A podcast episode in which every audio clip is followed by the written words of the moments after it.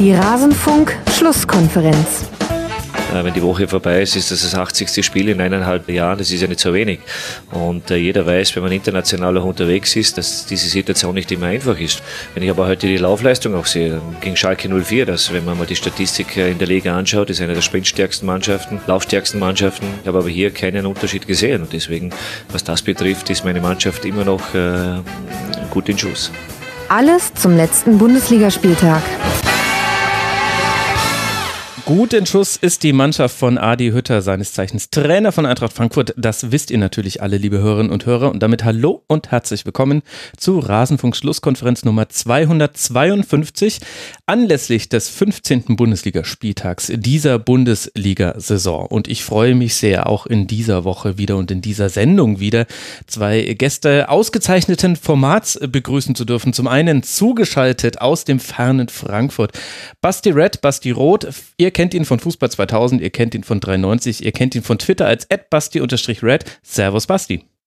Gute und Grüße. Ja, schön, dass das mal wieder geklappt hat. Ja. Wir, wir hatten exakt diese Konstellation, nämlich mit dem zweiten Gast, den ich an der Stelle ankündigen möchte. Neben mir sitzt in den Rasenfunk Headquarters Jonas Friedrich von Sky, der at Sky-Friedrich auf Twitter. Servus Jonas. Hallo zusammen. Wir hatten genau diese Konstellation schon mal geplant, ziemlich genau vor einem Jahr, aber dann hat Walter Dash höchstpersönlich den Router von Basti geschrottet und es war nicht möglich. Umso schöner, dass das jetzt klappt. Ist das Problem denn gefixt? Ja, nach einem Jahr habe ich da nicht. Sehr schön. Und wie geht's der Waschmaschine, Basti? Ist jetzt ein kleiner Insider, aber. Die ist noch nicht da, also. Immer noch nicht. keine Ahnung. Ich werde mich direkt nach dieser Aufnahme darum kümmern und gucken, was ich machen kann. Das ist stark. Vielleicht machen wir dann eine Follow-up-Folge zu dieser Sendung, denn ich weiß nicht, darf ich es erzählen, Jonas, was du mir im Vorgespräch gesagt hast? Selbstverständlich, natürlich. Bei Jonas ist die Heizung ausgefallen übers Wochenende. Da deutet sich auch ein, ein Drama. Service-Drama an. Es ist ein das Drama. Das wollte ich gerade sagen. Also da die Sachen, wenn, die, wenn solche Sachen kaputt gehen, ist ja die eine Sache. Was dann danach folgt, ist ja meistens das noch nervigere. Natürlich, der Heizungsbauer meines Vertrauens ist krank. Alle anderen fragen mich, ob ich eigentlich bescheuert sei, kurz vor Weihnachten anzurufen. äh, ja, offensichtlich. genau. Ja, wird lustig. Also Jonas, bevor du dann unterm Weihnachtsbaum frierst, du siehst, ich habe hier Platz. Ich kann meine Kinder in den genau. Rasenfunkstudios genau. vorbeischicken. Für eine kurze Badewanne. Ja, genau, wir haben hier auch aktuell noch warmes Wasser. Also in Giesing ist man versorgt. So, bevor wir loslegen, danke ich noch den Rasenfunk-Supportern mit Namen Tines, Oliver Schmidt, Emmerich Eintracht, Lukas, Erik, Mika, HSV, Flenn, P. Cruiser 1 und Mario. Sie alle unterstützen den Rasenfunk finanziell und helfen uns, dass wir Werbesponsoren und Paywall frei bleiben können. Und das könnt ihr auch tun, indem ihr auf kiosk.rasenfunk.de euch Rasenfunk-Merchandise besorgt. Wenn ihr das jetzt noch am Montag hört und noch am Montag bestellt, dann können wir euch halbwegs zugestehen, dass das bis Weihnachten noch da ist. Dienstag gehen die nächsten Lieferungen raus. Alles danach wird dann, also können wir euch natürlich noch was zusichern, aber da muss man nur den Basti fragen, wie das so läuft mit Zustellungen. Wollte gerade sagen, ja, sei mal nicht zu euphorisch. Versprecht den Leuten das. Also ich gehe davon nicht davon aus, muss ich sagen. Ja, also unsere bisherigen Erfahrungen sind ganz okay, um es mal so ja, zu sagen. Aber ins Detail gehen wir da dann vielleicht im Rasenfunk Royal, wo es wieder ein Rasenfunk-Segment äh, geben wird. Ansonsten ist der Rasenfunk Royal in diesem Winter ein bisschen anders gestaltet als sonst. Aber, liebe Hörerinnen und Hörer, alle Informationen dazu findet ihr unter mitmachen.rasenfunk.de und vor allem dort könnt ihr sowohl Fragen an Frank und mich stellen, als auch eben Input zu allen Vereinen geben. Und da lest ihr dann auch schon, wenn es euch so wichtig ist, es schon vorher zu wissen, wie der Rasenfunk Royal in dieser Winterpause aussehen soll.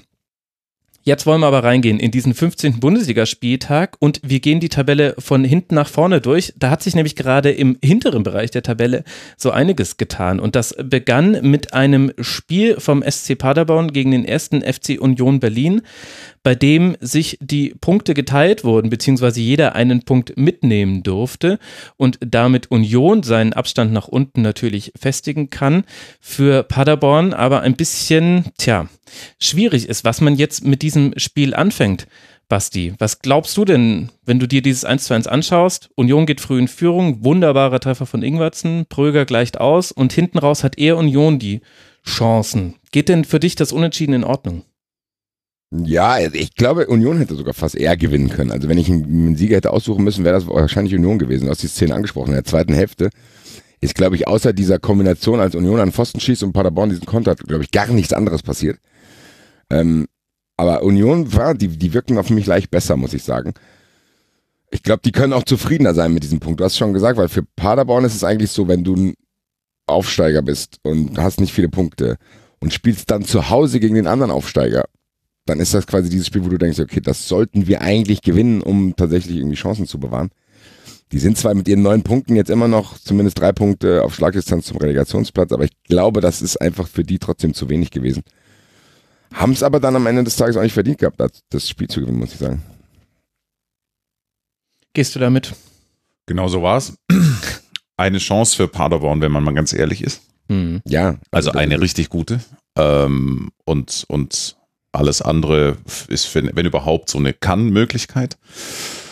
Ähm, insgesamt ist Paderborn, finde ich, sogar noch. Ich finde die jetzt, ich finde die eigentlich genau richtig bewertet. Also natürlich gab es am Anfang der Saison so ein paar Spiele, wo sie für ihren Aufwand nicht äh, belohnt worden sind, aber ähm, meine Güte, das ist eigentlich auch in Bremen gut gelaufen für die. Also für, für Paderborn. Natürlich jetzt nicht der beste Bremer Tag davor, aber das war ja insgesamt trotzdem noch eine, eine fantastische Woche für Paderborn mit vier Punkten. Mhm.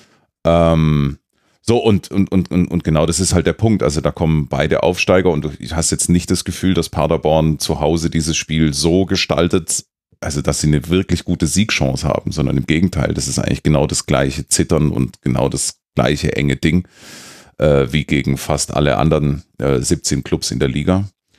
Ich finde schon, dass man zwischen den beiden Aufsteigern in der, also vor allem auch in der gesamten Aufstellung und in der gesamten Kadertiefe und Breite einfach einen Unterschied sieht. Und der spricht eindeutig für Union Berlin und das hat man in dem Spiel äh, auch bemerkt. Ja, ich finde, Union hat sich eigentlich ganz gut eingegroovt in die Bundesliga. Das hätten, glaube ich, auch nicht so viele gedacht.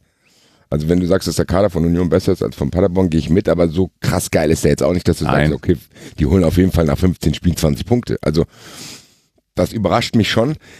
Ich finde, man hat es in diesem Spiel aber trotzdem auch ein bisschen gesehen, so dass die einfach diese Bundesliga besser angenommen haben mit dem, die können sich, glaube ich, besser auf Situationen einstellen. Ich habe das Gefühl, Paderborn, hast du am Anfang gesagt, die haben dann oft gut mitgespielt und wir haben es ja auch in Dortmund diese Halbzeit gesehen, dass wenn die so, wenn keiner was von ihnen erwartet und die ein bisschen Platz haben, haben die schon irgendwie noch diesen Fußball drin, der quasi dafür gesorgt hat, dass sie in der Rückrunde da in der zweiten Liga noch aufgestiegen sind. Aber das reicht, glaube ich, nicht. Ich glaube, das ist so dieser Aufsteiger, der, der, der setzt paar, paar positive Highlights. Wir hatten das ja auch schon mit Braunschweig, mit Fürth und so. Die haben dann mal so eine ganz kurze Phase, wo du denkst, ach guck mal.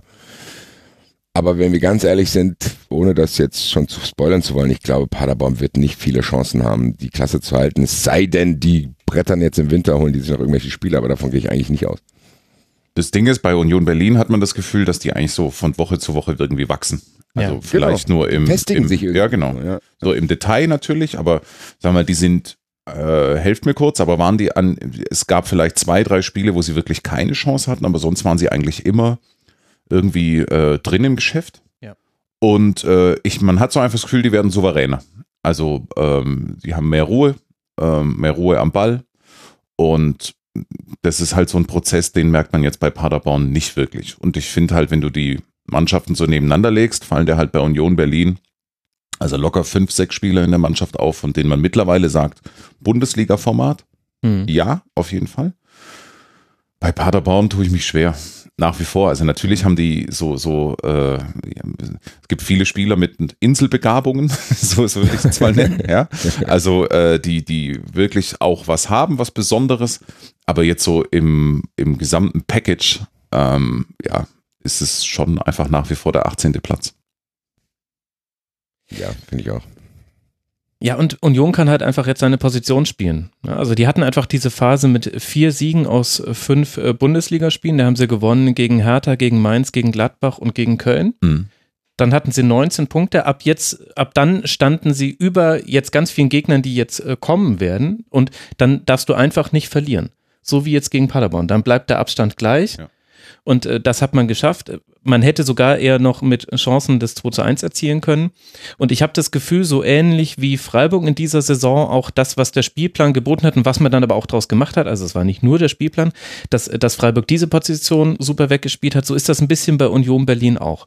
Die wissen jetzt einfach gegen die hinter uns, da dürfen wir einfach nicht verlieren. Dann ist erstmal alles, alles okay. Und unsere Punkte werden wir dann schon noch irgendwie sammeln. Gleichzeitig hast du gesehen, mit den Heimspielen, die ja gewonnen wurden, gegen Dortmund, gegen Freiburg, gegen Hertha und gegen Gladbach, also wo auch Mannschaften mit dabei waren, die in der Saison bisher ganz gut gespielt haben. Also Hertha müssen wir da ein bisschen rausnehmen. Liebe Hertha-Fans, sorry. Grüße an der Stelle. Ähm, dass, dass da auch noch Punkte auch in der Rückrunde noch anfallen werden. Und das ist ja dann schon völlig ausreichend. Die sind halt jetzt trotzdem auch in dieser Nice-to-Have-Position. Hm. Also die haben nicht mehr dieses Elementare in jedem Spiel. Bei Paderborn fängt es ja jetzt wahrscheinlich dann an irgendwann. Dann wird wahrscheinlich jede Woche in irgendeiner Paderborner Zeitung stehen, Endspiel, Endspiel, Endspiel, Endspiel. Und Union Berlin kann jetzt halt mal schauen, wie du es gesagt hast. Also ich glaube, die können mit diesem Punkt gut leben. An einem glücklichen Tag gewinnen die da. Mhm. Aber das ist auch kein Drama, wenn sie nicht gewinnen, sondern die, die haben jetzt, wie gesagt, also die haben sich da jetzt echt im Mittelfeld fett gefressen. Und das ist ja trotzdem auch ein mentaler Vorteil, zu denken, okay, wir müssen nicht jede Woche äh, ja, wie gesagt, dieses äh, dubiose Endspiel ausrufen, sondern wir können jetzt einfach mal gucken, alles, was dazu kommt, wird reichen. Wir reden ja immer von dieser 40-Punkte-Marke, aber das ist ja auch überholt. Ich glaube, wenn die jetzt noch tatsächlich in der Rückrunde 15 Punkte holen, dann sind die safe. Und wer weiß, ob die jetzt nicht in den letzten zwei Spielen auch noch ein paar Sachen holen. Also ich will die jetzt nicht zu sehr in Sicherheit wiegen. Ich kann das jetzt auch leicht aus meiner unemotionalen Position sagen, aber ich glaube, die bleiben drin. Was krass ist, Leute. Also wir dürfen uns nicht zu schnell daran gewöhnen. Also wir dürfen uns nicht zu schnell daran gewöhnen, ja, die machen das ganz gut, sondern das ist fucking Union Berlin, die wahrscheinlich souverän in der Bundesliga bleiben. Das ist auf jeden Fall ein kleines Ausrufezeichen wert. Ja, und vor allem zeigt es, finde ich, auch äh, ganz gut, was es aktuell in der Bundesliga braucht. Also, wenn man alle Mannschaften durchgeht, würde ich sagen, Union Berlin ist die Mannschaft, die am unangenehmsten zu bespielen ist. Weil die dich sehr früh stressen. Das hat auch gegen Paderborn super geklappt, weil sie schnörkellos spielen, möchte ich es mal sagen. Was ich damit meine, ist lange Bälle auf Anderson. Es ist langweilig, aber es ist halt tatsächlich immer noch das Mittel der Wahl. Aber dann wird auch sehr gut nachgerückt und du kriegst eben, du hast wahnsinnig viele Mannorientierung. Also du siehst in kaum einem Bundesligaspiel so viele Pärchen auf dem Feld herumlaufen, fast schon fröhlich Händchen haltend, wie in Spielen von Union Berlin. Und ich finde es tatsächlich interessant, dass das gegen ganz viele Mannschaften in dieser Liga gereicht hat und dass es vor allem ganz viele Mannschaften nicht schaffen, darauf zu reagieren. Denn das ist jetzt weder überraschend an Spieltag Nummer 5, 15, noch ist es auch was komplett Neues. Im Grunde dachte man eigentlich, die meisten Mannschaften wären in der Lage, sich aus so Mannorientierung rauszukombinieren, denn im Grunde geht es dann darum, dass du halt viel Klatschpässe oder Doppelpässe spielen musst und eben mit Laufwegen einen Raum öffnest oder freiziehst. Und interessanterweise kommen damit aber viele Mannschaften gar nicht so sehr klar. Und damit meine ich jetzt weniger Paderborn, die sind da nicht das perfekte Beispiel als Aufsteiger, aber auch ganz viele andere Mannschaften. Und das finde ich echt interessant. Ich würde mittlerweile Augsburg wieder auch in die Kategorie ja, zählen. Ja. Äh, gegen die will's, will man jetzt gerade auch nicht spielen. Nee. Ähm, da hat auch so richtig keiner Bock drauf, aber ansonsten gehe ich damit, ja. Also Union Berlin bei 20 Punkten. Es warten jetzt auf Union noch ein Heimspiel gegen Hoffenheim. Und die kommen ja gerade jetzt auch nicht auf einer Euphoriewelle dahin gleitend nach Berlin gereist. Und dann spielt man in Düsseldorf. Das ist dann ein weiteres Spiel, was man einfach nicht verlieren darf. Und für Paderborn geht es jetzt weiter auswärts in Gladbach und dann zu Hause gegen Eintracht Frankfurt. Da wird man dann oh. gucken. Oh, oh. Ich weiß nicht, für wen du da Oh, oh machst, Basti. Für, für mich selbst. Also es ist äh, Paderborn. Ich meine, wir haben schon viele Worte drüber verloren. In dem Spiel war Jasula hat wieder ein ganz gutes Spiel gemacht. Aber da ist zum Beispiel auch, äh, ich finde, an Jasula kann man ganz gut die Tragik und äh, das äh, das Gute von Paderborn ablesen. Er, er, hat ein gutes Spiel gemacht und er macht relativ viele gute Spiele in dieser Saison. Er sieht aber auch in fast jedem Spiel eine gelbe Karte. Das ist jetzt die achte gelbe Karte, die er sich geholt hat und das wird halt irgendwann auch zum Problem, weil Paderborn ist nicht in der Lage, das so gut aufzufangen, wenn jemand wie Jasula fehlt, wie eben andere Mannschaften, zu denen ich tatsächlich jetzt Union auch dazu zählen würde. Das war das Spiel von Paderborn und damit haben wir den Tabellen 18. besprochen. Es gibt einen Tabellen 17., der hat nämlich die rote Laterne abgegeben an Paderborn und das ist der erste FC Köln. Der FC gewinnt das Derby gegen Leverkusen mit 2 zu 0 nach Toren von Cordoba und Bornau und holt damit einen ganz wichtigen Dreier vor der englischen Woche. Leverkusen dagegen hört einfach nicht damit auf, den neutralen Beobachtern Rätsel aufzugeben. Zumindest geht es mir so, Jonas. Was waren denn deiner Meinung nach die Gründe dafür, dass das Derby so gelaufen ist, wie es gelaufen ist? Also Leverkusen ist äh, Gegenstand für viele Forschungsarbeiten und ich glaube nicht, dass man, das wird niemals abschließend äh, zu nee, klären sein. Das geht das seit ist eine sehr große Studie. Mir geht es seit Jahren so, ehrlich gesagt, aber äh, in dieser Saison fast noch mehr denn je, weil das an guten Tagen eine Mannschaft ist, bei der man einfach nur sagt, Wahnsinn, großartig im Spiel nach vorne mit so unfassbar viel Potenzial und wo man sich dann einfach immer nur sagt, okay, wenn die jetzt noch eine fantastische Abwehr hätten, also dann, ähm, ja. dann, dann ist wirklich alles möglich. Und dann äh, es halt so Spiele wie das, wo, wo, wo dieses offensive Potenzial fast gar nicht in Erscheinung tritt und eigentlich ist ganz, ganz dünn äh, an Chancen und du spielst eigentlich bei einer Mannschaft, die, also die so unglaublich mit sich selbst beschäftigt ist, äh, wo du wirklich, natürlich Derby-Charakter hin oder her, aber trotzdem ist das eigentlich ein Ding, du erwischst Köln in einer Phase, in der es jetzt nicht so wahnsinnig schwer sein sollte, ähm, sie wirklich unter Druck zu setzen. Und wenn du da ähm, womöglich sogar noch früh irgendwie ein Zeichen setzt, hm. dann könnte alles relativ einfach von der Hand gehen. Aber das glatte Gegenteil war ja der Fall. Also Leverkusen hat offensiv total enttäuscht. Ähm, und das ist halt das Ding, ich finde das immer so total unergründlich, äh, diese, diese Schwankungen bei denen, weil es quasi im Wochenrhythmus äh, anders ist und mhm. es nie wirklich so einen klaren Fluss gibt. Und am Ende des Tages ist es äh, ein mögliches Erweckungserlebnis für den FC. Ähm, mit, ja, also mit einem wunderbaren Cordoba-Moment, bei dem es mich, bin ich jetzt nicht so ganz im Thema, warum hat der nicht von Anfang an gespielt? Äh, weil das, das, das, das wundert mich. Mhm, ähm, denn das ist eigentlich schon der Stürmer, der meiner Meinung nach zumindest ähm, definitiv am besten äh, zu den Anforderungen passt, die der FC hat. Aber womöglich ist das ja dann genau das Argument gewesen, das ihm gefehlt hat. Äh, das, das, das hat er jetzt. Und ansonsten, ich glaube, extrem emotionaler Sieg für, für Köln, ähm, der vielleicht sogar mehr wert ist als nur drei Punkte. Und äh, wer weiß, ob das nicht die Trendwende ist für Köln. Ja, da wäre ich noch vorsichtig, glaube ich, weil bei, bei Köln trotzdem einiges noch im Argen liegt, glaube ich. Aber ihr habt ja Leverkusen schon angesprochen.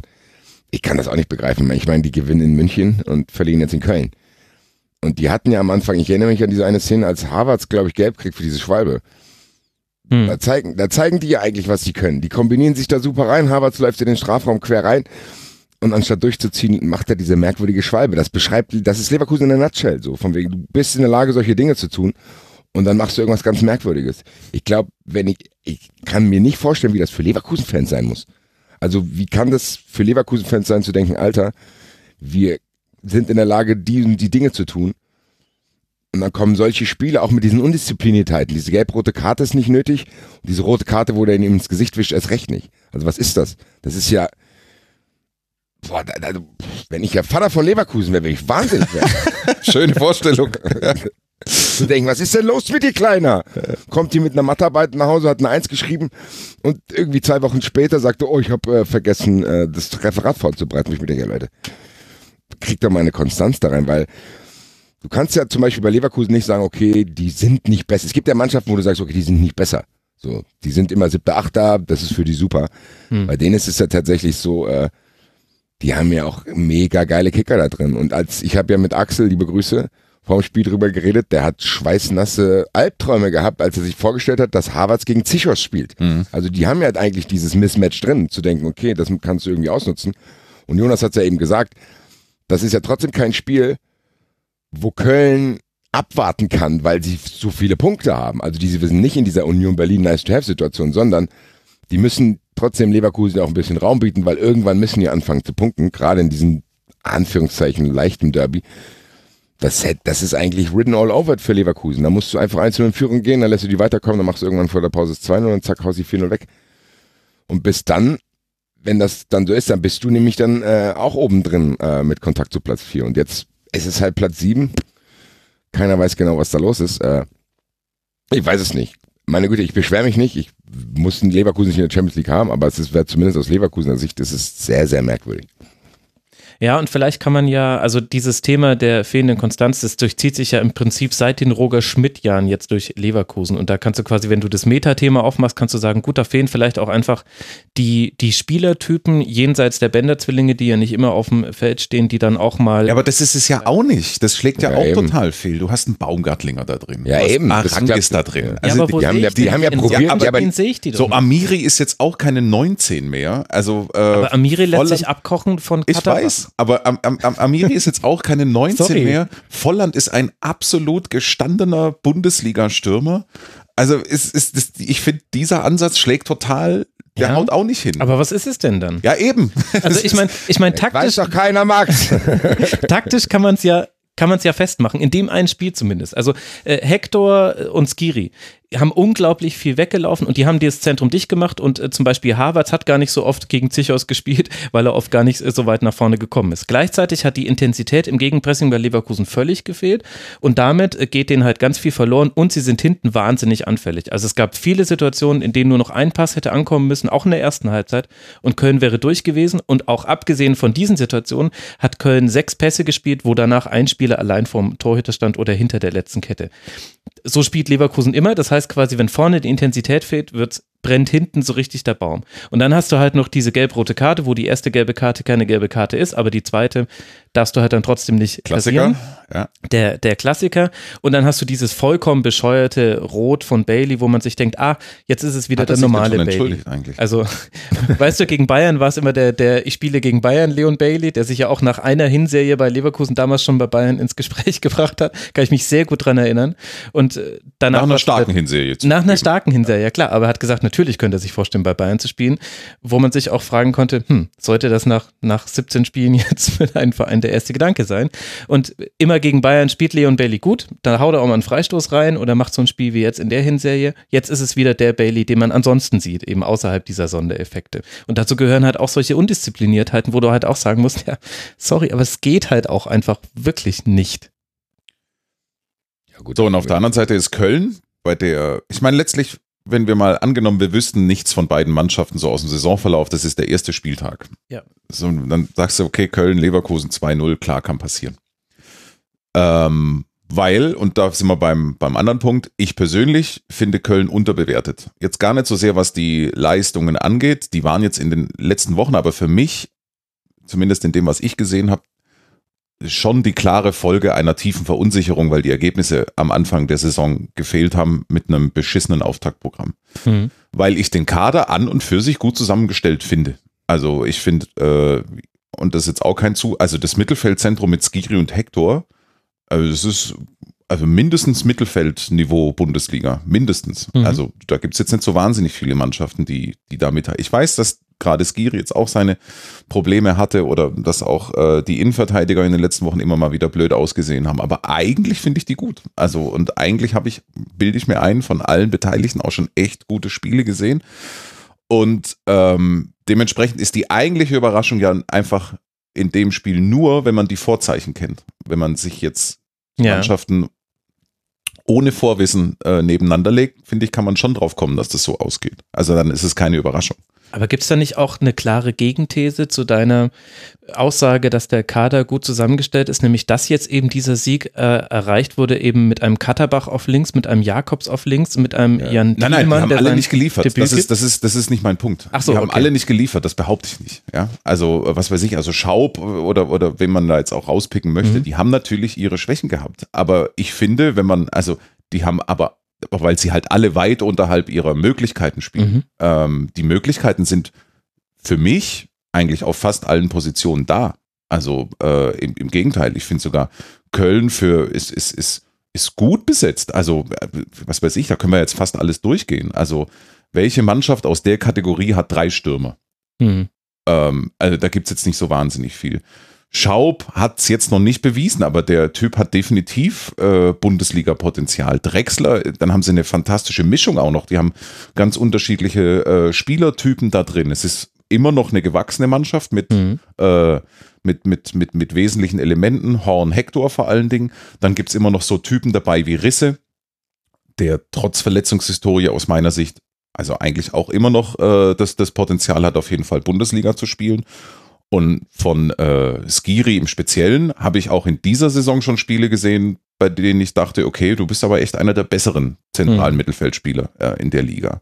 Also so in dem Gesamtbild ähm, finde find ich schon, dass, dass Köln eine gute Mannschaft hat. Und ähm, ich glaube, also auch wenn man sich anguckt, wie der Trainerwechsel zustande gekommen ist, die haben natürlich, Köln hat natürlich in den oberen Strukturen offensichtliche Probleme gehabt. Also, was weiß mhm. ich, Sportdirektor, Übergang, Äh, das, das war natürlich sicher nicht einfach und ich bin mir auch sicher, dass der Trainerwechsel ein außergewöhnlicher in dem Sinne war, weil eigentlich alle Beteiligten ja gesagt haben, äh, im Grunde wollen wir es nicht, äh, aber die Ergebnisse sind halt so.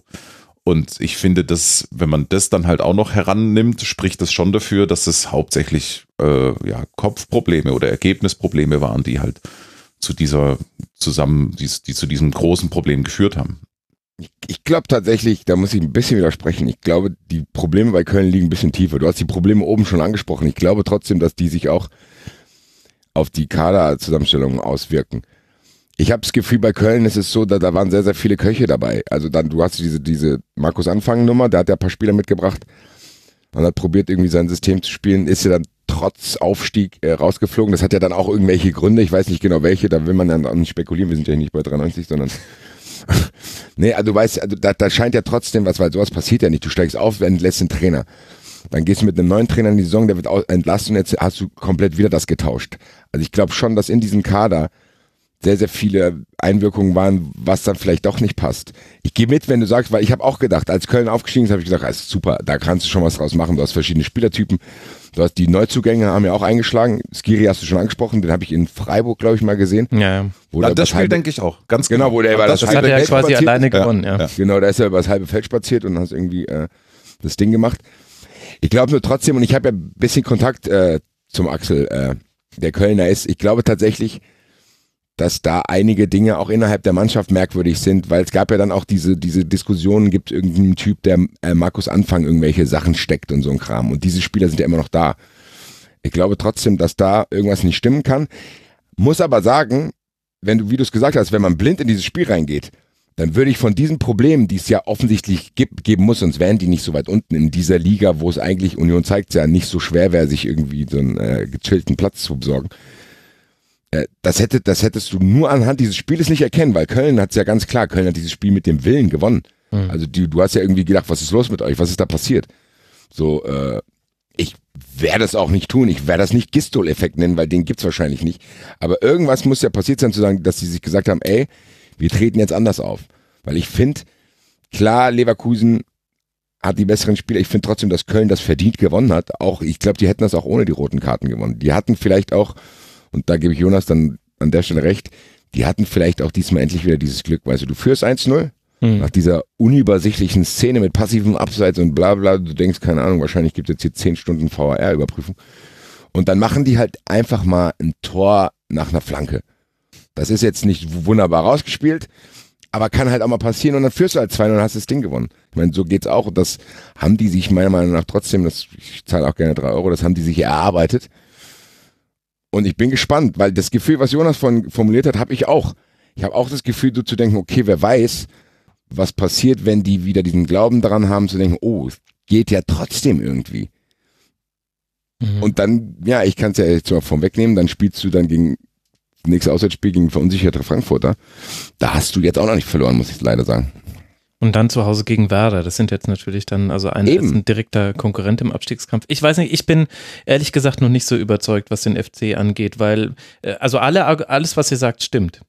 Aber ein bisschen muss ich zum Beispiel bei dieser Kaderargumentation da, da habe ich immer das Wort HSV im Kopf, wo man auch immer gesagt hat, die sind doch eigentlich sehr gut besetzt und viel zu gut für die Tabellenregion, in der sie stehen. Und trotzdem haben die sich nachhaltig in die Tabellenregion reingearbeitet, in der sie dann auch letztlich, aus der sie dann abgestiegen sind. Und zum anderen, weil das natürlich stimmt, dass, dass dieses Spiel jetzt viel über so emotionale Aspekte gewonnen wurde und auch die Aufstellung eine emotionale war. Und das ist ein, das ist ein, schön, es zu sehen, dass das funktioniert. Aber wenn ich mir einfach nur angucke, woher ganz viele der Niederlagen kommen in dieser Saison, dann ist es jenseits von VRR-Entscheidungen, wo der FC auch mal wieder Pech hatte, auch einfach ganz oft, dass man saudämlichen Rückstand geraten ist. Also, dass, dass Köln definitiv immer die eine Standardsituation zum 0 zu 1 gefangen hat. Oder dass man schon gegen Union schon, ich glaube, in der zweiten Minute 0 zu 1 zurückliegt. Und von diesen Spielen gab es einfach schon viel zu viele in dieser Hinserie. Und da hatte man mit Leverkusen aber halt den perfekten Gegner, weil die Standards von Leverkusen, die kannst du dir wirklich nicht anschauen, wenn sie nicht dem hier beischlägt. Das ist äh, unerträglich. Gleichzeitig hatte Leverkusen einen so rabenschwarzen Tag an diesem Spiel. Also ich bin da noch nicht ganz so euphorisch, weil ich halt sehe, klar, man hat jetzt noch Möglichkeiten. Ja gut, euphorisch. Also, ich wollte, dann, dann mal, das sollte, glaube ich, nicht so rüberkommen, dass Jonas und ich euphorisch sind, okay. was den FC Optimistisch, optimistisch. Nein, wir haben nur gesagt, es könnte was in die und die Richtung gehen. Das liegt natürlich nicht nur am MC, sondern auch an der Bundesliga allgemein, dass man denken könnte, okay, wie du es gesagt hast, gewinnst plötzlich zwei Spieler, dann bist du plötzlich im unteren Mittelfeld. Das ist ja so. Hm. Äh, aber das muss ich korrigieren. Ich bin alles andere. Ja, ja, okay. Da, da habe ich jetzt was, habe ich jetzt was unterstellt. Aber es sind halt trotzdem erst 14 erzielte Tore nach 15 äh, Spielen und 30 Gefangene. Also da gibt Mein Gott, die haben schon 10 Spiele verloren. Was soll man da diskutieren? Also da muss irgendwas nicht stimmen. Das ist allerdings wahr. Also wie es für Köln weitergeht, habe ich gerade gesagt. Für Leverkusen gibt es jetzt dann zu Hause ein Heimspiel gegen Hertha BSC und dann reist man zu Mainz und dann kann Leverkusen versuchen, sich wieder oben ranzupirschen. Aktuell ist man auf Tabellenplatz 7 mit 25 Punkten nach dieser Niederlage in diesem Spiel. Damit haben wir über Platz 18 und Platz 17 gesprochen.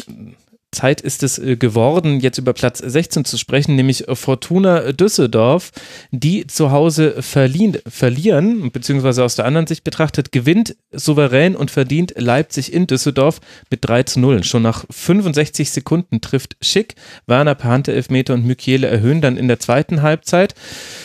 Wobei man sagen muss, das hätte schon früher passieren können. Und vielleicht, Basti, ist das der einzige Vorwurf, den sich Leipzig machen lassen muss in diesem Spiel, dass man nicht früher das 2 zu 0 erzielt hat. Oder wie hast du es gesehen?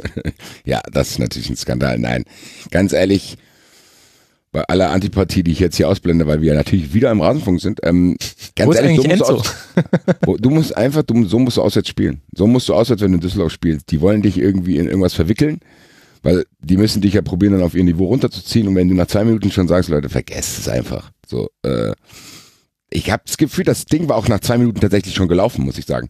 Weil das wird ja dann nicht schwieriger für Leipzig. Wenn die da wirklich äh, Gas geben, dann führen die nach zwei Minuten.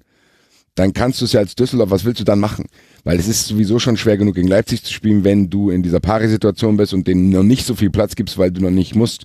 Wenn du aber nach zwei Minuten schon in der Position bist, zu sagen, ey, wir müssen jetzt mal gucken, dann, dann töten die dich. Und das haben die gemacht. Ich habe das Gefühl gehabt, die haben das auch wegmoderiert. Also das war nicht so, dass ich habe nicht das Gefühl gehabt bei diesem Spiel, dass Leipzig großen Aufwand betreiben muss. Und dass dieser Fakt sollte alle anderen Bundesligisten beunruhigen tatsächlich, wenn die das mittlerweile so hinkriegen, dass die ein Spiel in Düsseldorf, wo der ein oder andere auch schon äh, geschwommen ist, äh, mhm. dass die das so wegmoderieren, das lässt meine schlimmsten Befürchtungen etwas wahrscheinlicher werden. Er hat einen brutalen Lauf. Also wirklich seit diesem ominösen Freiburg-Spiel. Ähm, da ist irgendwas passiert. Und seitdem im Grunde jedes Spiel maximal souverän bestritten. Also, und zwar völlig wurscht, ob äh, ja, sogar auch noch die Champions League. Ne? Ähm, da sich dann auch noch als Mannschaft bewiesen. Und jetzt also ein totaler Klassenunterschied in dieser Partie. Also von mit dem ersten Ballkontakt im Grunde klar gemacht für Fortuna Düsseldorf. Heute geht nichts äh, für euch. Das ist eine wahnsinnige Ausstrahlung, die diese Mannschaft hat, mhm. finde ich. Also und zwar in, in, in fast allen Bereichen, äh, insbesondere äh, offensiv. Also da, ich meine, schick.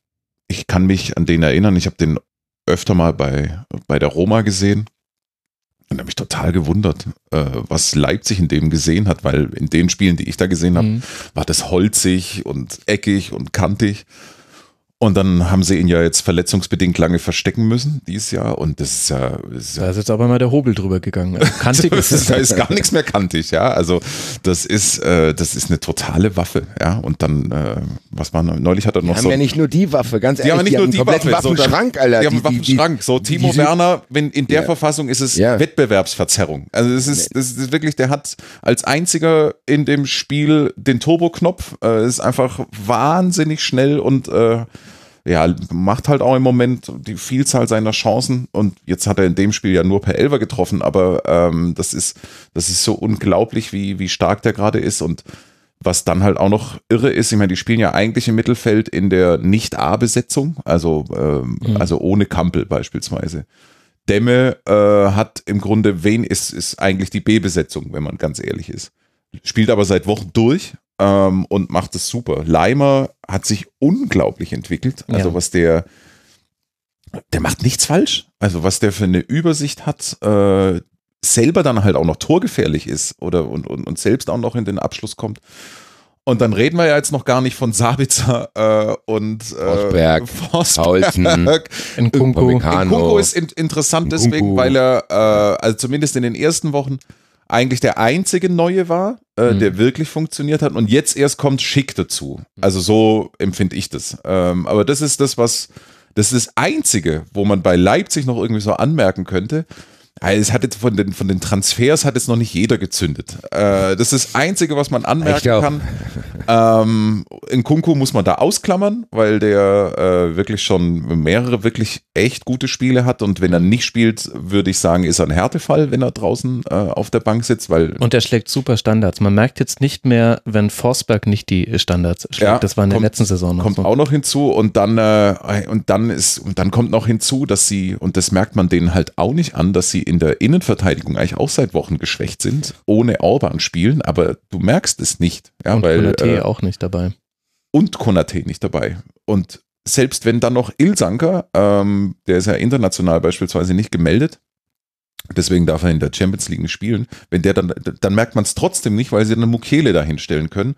Das ist schon, also alles in allem ein relativ schlau zusammengestellter Kader, der äh, und über die beiden schnellen Außenverteidiger haben wir immer noch gar nicht gesprochen. Die haben sie ja auch noch. Also das ist schon. Der Torwart ist auch gut. Also und der Platzwart, ich sag euch. Nein, das ist leider so. Das so also, ich weiß, also Max weiß tatsächlich, wie schwer mir das fällt, das alles zuzugeben. Aber das ist tatsächlich, wenn du von Waffen sprichst, haben die tatsächlich einen Waffenschrank wie einer aus der Prepper-Szene. Also es ist tatsächlich so, dass du die können ja einfach Kunja einwechseln. Über denen redet gar keiner. Der ist aber auch geil. Also ich erinnere mich, der hat, glaube ich, in, hat er nicht in Leverkusen so ein geiles Tor geschossen? Äh, das sind, das sind Spieler, da passt tatsächlich alles und die können auch diese Doppelbelastung locker wegmoderieren, weil wenn die haben einfach Lookman hockt da auch noch auf der Bank, wenn wir über Neuzugänge reden. Ja, das Hannes Wolf hat neu. noch gespielt. Ja. ja. eben, also das war ja dann auch so, also die, die haben Ampadu, äh, das ist tatsächlich so, dass die das wirklich klug gemacht haben. Das muss man ja sagen, wenn man wirklich äh, wenn man sagt, okay, bla bla bla, diese äh, standardisierten Kritik, die man in Leipzig üben kann, auch zu Recht, die haben das Geld aber wirklich so sehr gut eingesetzt. Und ich habe tatsächlich bei 93, glaube ich, schon vor der Saison gesagt, dass äh, wenn Bayern seine Schwierigkeiten nicht in den Griff kriegt, dann ist Leipzig derjenige, der Meister wird. Und äh, das hat sich jetzt mal ganz kurz durch diese Delle mitten in der Saison, habe ich irgendwie Hoffnung gehabt, dass das doch nicht so ist. Muss sagen, meine Hoffnung ist nicht sehr klein. Ich glaube tatsächlich, weiß nicht, was Bayern macht, weil davon hängt es immer ein bisschen ab, können wir nachher nochmal drüber sprechen. Mhm. Aber Leipzig hat, je nachdem auch wie lang es in der Champions League geht, gute Chancen tatsächlich jetzt schon Meister zu werden. Und selbst wenn nicht, die Basis zu legen, dass das in einer der letzten, in den nächsten zwei, drei Jahren passiert. Äh, dann muss man, das muss man leider so sehen, weil die lassen nicht locker. Also die schlafen nicht ein. Das ist so, du hast ja viele Vereine, wir haben ja bei Leverkusen geredet. Die machen auch teilweise gute Arbeit und dann irgendwann pennen die ein. Bei Leipzig hast du das Gefühl, diese ja, der Spirit von Ralf Rangnick, der hat sich trotzdem auf diesen Verein gelegt. Das ist trotzdem dieses ständig unter Strom und ständig alles hinterfragen und neu machen und nicht mit dem Ist-Zustand zufrieden zu sein. Das, das strahlt dieser Verein ja aus, so dieses. Aber es ist ein bisschen positiver geworden, finde ich, durch Nagelsmann. Ja, ich das finde ist ja genau vor allen Dingen auch das, was Nagelsmann bei Hoffenheim schon unfassbar gut hinbekommen hat, ja. den Kader auf Spannung zu halten. Ähm, das ist das zentrale Schlüsselproblem bei einem Club wie Hoffenheim. Mhm. Ähm, und das hat er jetzt kann man mal von der, seiner letzten Saison und den letzten Ergebnissen, wenn wir die mal ausklammern, hat er das über drei Jahre wirklich außergewöhnlich gut hinbekommen. Und ja, es gab ganz kurz die Zweifel, als sie, wann, wann war denn das? Anfang Oktober hatten sie äh, so eine missliche Serie. Genau, da haben ähm, sie gegen, gegen Schalke verloren, gegen Lyon verloren und zweimal unentschieden gegen Leverkusen und Wolfsburg gespielt. Und dann in Freiburg, in Freiburg. versagt. Mhm. Ja, das, das, da waren sie wirklich nicht gut. Ähm, so, und dann haben sie, glaube ich, ungefähr 57 Tore in drei Spielen geschossen. Ähm, ja, und das, und das halt das halt durchgezogen. Und ich finde, die endgültige Reifeprüfung war dieses Benfica-Spiel. Mhm. Ähm, also sich aus der Situation zu befreien und dann da am Schluss einfach noch mit einem Doppelpack das Weiterkommen zu besiegeln, das ist eine, das ist eine Qualität. Also nennt mir deutsche Mannschaften, die das in den letzten Jahren hinbekommen haben in der Champions League. Äh, da wird's dünn. hm. aus sich aus so einer schwierigen Situation zu befreien. Und äh, ja, das alles mündet dann in so einem Samstagabendspiel in, ja, wenn, wenn dann halt Leipzig auch noch das frühe Tor kriegt und der Spielverlauf, der hätte ja irgendwie noch vielleicht auch irgendwie für Düsseldorf äh, vielleicht wäre was möglich gewesen, wenn Düsseldorf lang die Null hält und irgendein Standard reinfährt oder, oder, oder ein Konter. Oder es ist ja nicht so, dass die gar keine Waffen haben, sondern wir, wir hatten es ja vorhin schon davon, die haben viele gute Spiele in der Saison schon hingelegt. Aber wenn es dann halt so läuft, ist es eindeutig dieses Spiel und das Ergebnis kommt hin. Ich finde, ich finde, du hast ja schon gesagt, wir haben über Düsseldorf, haben, ich, man muss, Düsseldorf muss, glaube ich, aufpassen, dass die sich nicht in die zweite Liga pennen. Also, weil die machen es immer wieder mal gut, die haben auch eine gute Streuung von diesen guten Dingern drin, dass du die nicht vergisst. Also du, die haben da ein gutes Spiel da, die, die, die, die verteilen das sehr, sehr gut. Wir dürfen aber trotzdem nicht vergessen, die hängen auch da unten drin. Also mhm. ich hatte gar nicht so das Gefühl, wenn, wenn, wenn ich mir die Tabelle jetzt nicht angeschaut hätte und Max hätte mich gefragt, Basti, sag's mir aus dem Kopf, äh, wo steht Düsseldorf? Hätte ich gesagt 14. Also so äh, rein vom Gefühl her. Aber die sind auch, die sind ein Punkt vor Köln. Und mhm. überlegt euch, wie dramatisch wir über Köln geredet haben und wie wenig dramatisch man das eigentlich bei Düsseldorf macht, weil die eben, wie gesagt, diese, ja, diese Streuung drin haben. Aber die haben genauso viele Spiele gewonnen wie Köln. Die haben halt ein Unentschieden mehr. Und du hast trotzdem nicht das Gefühl, dass da, dass die ihre Situation als dramatisch erachten, muss ich sagen. Sondern äh, Düsseldorf, weiß man, die haben dann dieses 3-3 auf Schalke mal gehabt. Das ist dann so ein bla bla, aber es gibt halt auch noch einen Punkt.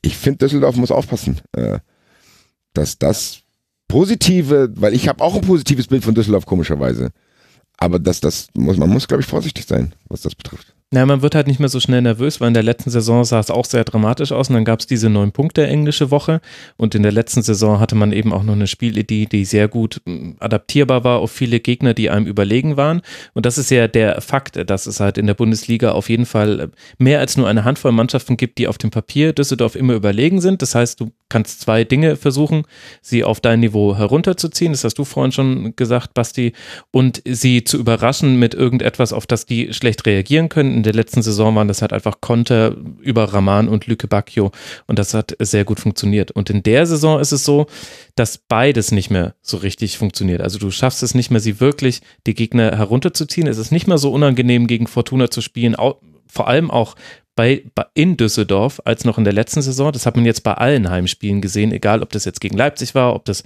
gegen Bayern war oder ob das auch gegen äh, Dortmund war. Ähm, alles hat man deutlich äh, verloren, ohne auch nur ein Tor zu erzielen. Also die Gesamtbilanz dürfte ein 0 zu 9, 0 zu 12 sein in den Toren, in diesen Heimspielen gegen diese Gegner, wo in der letzten Saison eben noch viel mehr ging. Und das andere schafft man eben gerade auch nicht, nämlich eine eigene Spielidee irgendwie umzusetzen, die den Gegner unvorbereitet trifft. Da gibt es verschiedene Faktoren, die dafür sprechen. Und man sieht auch, dass Friedhelm Funke darauf reagiert. Mit Ampomar hatte man jetzt einen Spieler, der neu mit dabei war, an, an, an dessen Leistung du eigentlich die ganze Miserie von Düsseldorf gerade ablesen kannst, denn der hat im Grunde kein schlechtes Spiel gemacht, der hatte einige gute Aktionen, aber er war auch derjenige, der vor dem 0 zu 1 in der zweiten Minute viel zu weit rausgerückt ist. Und deswegen war der Flügel offen, Gieselmann war in der Unterzahl. Und dann gab es die Flanke auf Schick und Leipzig hat es halt direkt direkt verwertet. Und das ist für mich so ein bisschen die Hinserie von Düsseldorf in der Nutshell. Immer noch Ansätze sind gut, aber es fehlt gerade komplett der Zugriff und es ist zu einfach gerade für die Gegner gegen Düsseldorf zu gewinnen. Ja, aber ich glaube, wenn einer die Situation lösen kann, dann ist das Friedhelm Funke. Dann also, Friedhelm Funke, ja. Ich glaube tatsächlich, dass der wird das ja auch wissen, der kann die Tabelle auch lesen. Funke die haben trotzdem, ja, ja, Funke knows best, ja. Friedhelm knows. Ich glaube tatsächlich, dass, dass, dass die trotzdem auch drin bleiben können. Also wie du schon gesagt hast, wenn sie sich dann wieder auf die Sache konzentrieren. Also als Düsseldorf-Fan würde ich nervöser werden als vielleicht letzte Saison, aber es ist trotzdem nicht so, dass du denkst, boah, das ist so eine hoffnungslose Geschichte, sondern wir müssen ja auch darüber reden. Wir können nämlich, wir kommen ja auch gleich zu Mannschaften. Es kann halt auch nicht jeder absteigen. Das ist halt das Glück. Wenn du einen, wenn du einen safen Absteiger da hast, dann ist eigentlich nur noch ein Platz frei. Und dann können sich die ganzen schlechtesten dann Schneckenrennen liefern. Wir haben es ja in den letzten Jahren erlebt. Hm du kannst halt nicht, die steigen nicht alle ab. Und dann, äh, ich glaube, Düsseldorf ist einer dieser Mannschaften, die wird dann davon profitieren, dass es halt tatsächlich äh, maximal Relegation wird bei denen. Ja, dann mal gucken. Ich glaube, so richtig nervös werden sollte man als Düsseldorf-Fan erst, sollte jetzt aus den nächsten zwei Spielen auch kein Pünktchen mindestens äh, bei herumspringen. Denn das würde bedeuten, dass man sowohl in Augsburg als auch zu Hause gegen Union Berlin verloren hat. Und das wäre schlecht, weil dann sind die beiden Mannschaften nämlich auf jeden Fall schon mal definitiv weg. Die sind sowieso schon relativ weit weg. Und du hast eben aber auch keine Punkte gesammelt, während vielleicht ja hinten noch was für Köln und vielleicht ja auch für Paderborn noch runterfällt vom Punktelaster. Also das sind jetzt zwei wichtige Spiele für Düsseldorf. Für Leipzig geht es jetzt dann nach Dortmund.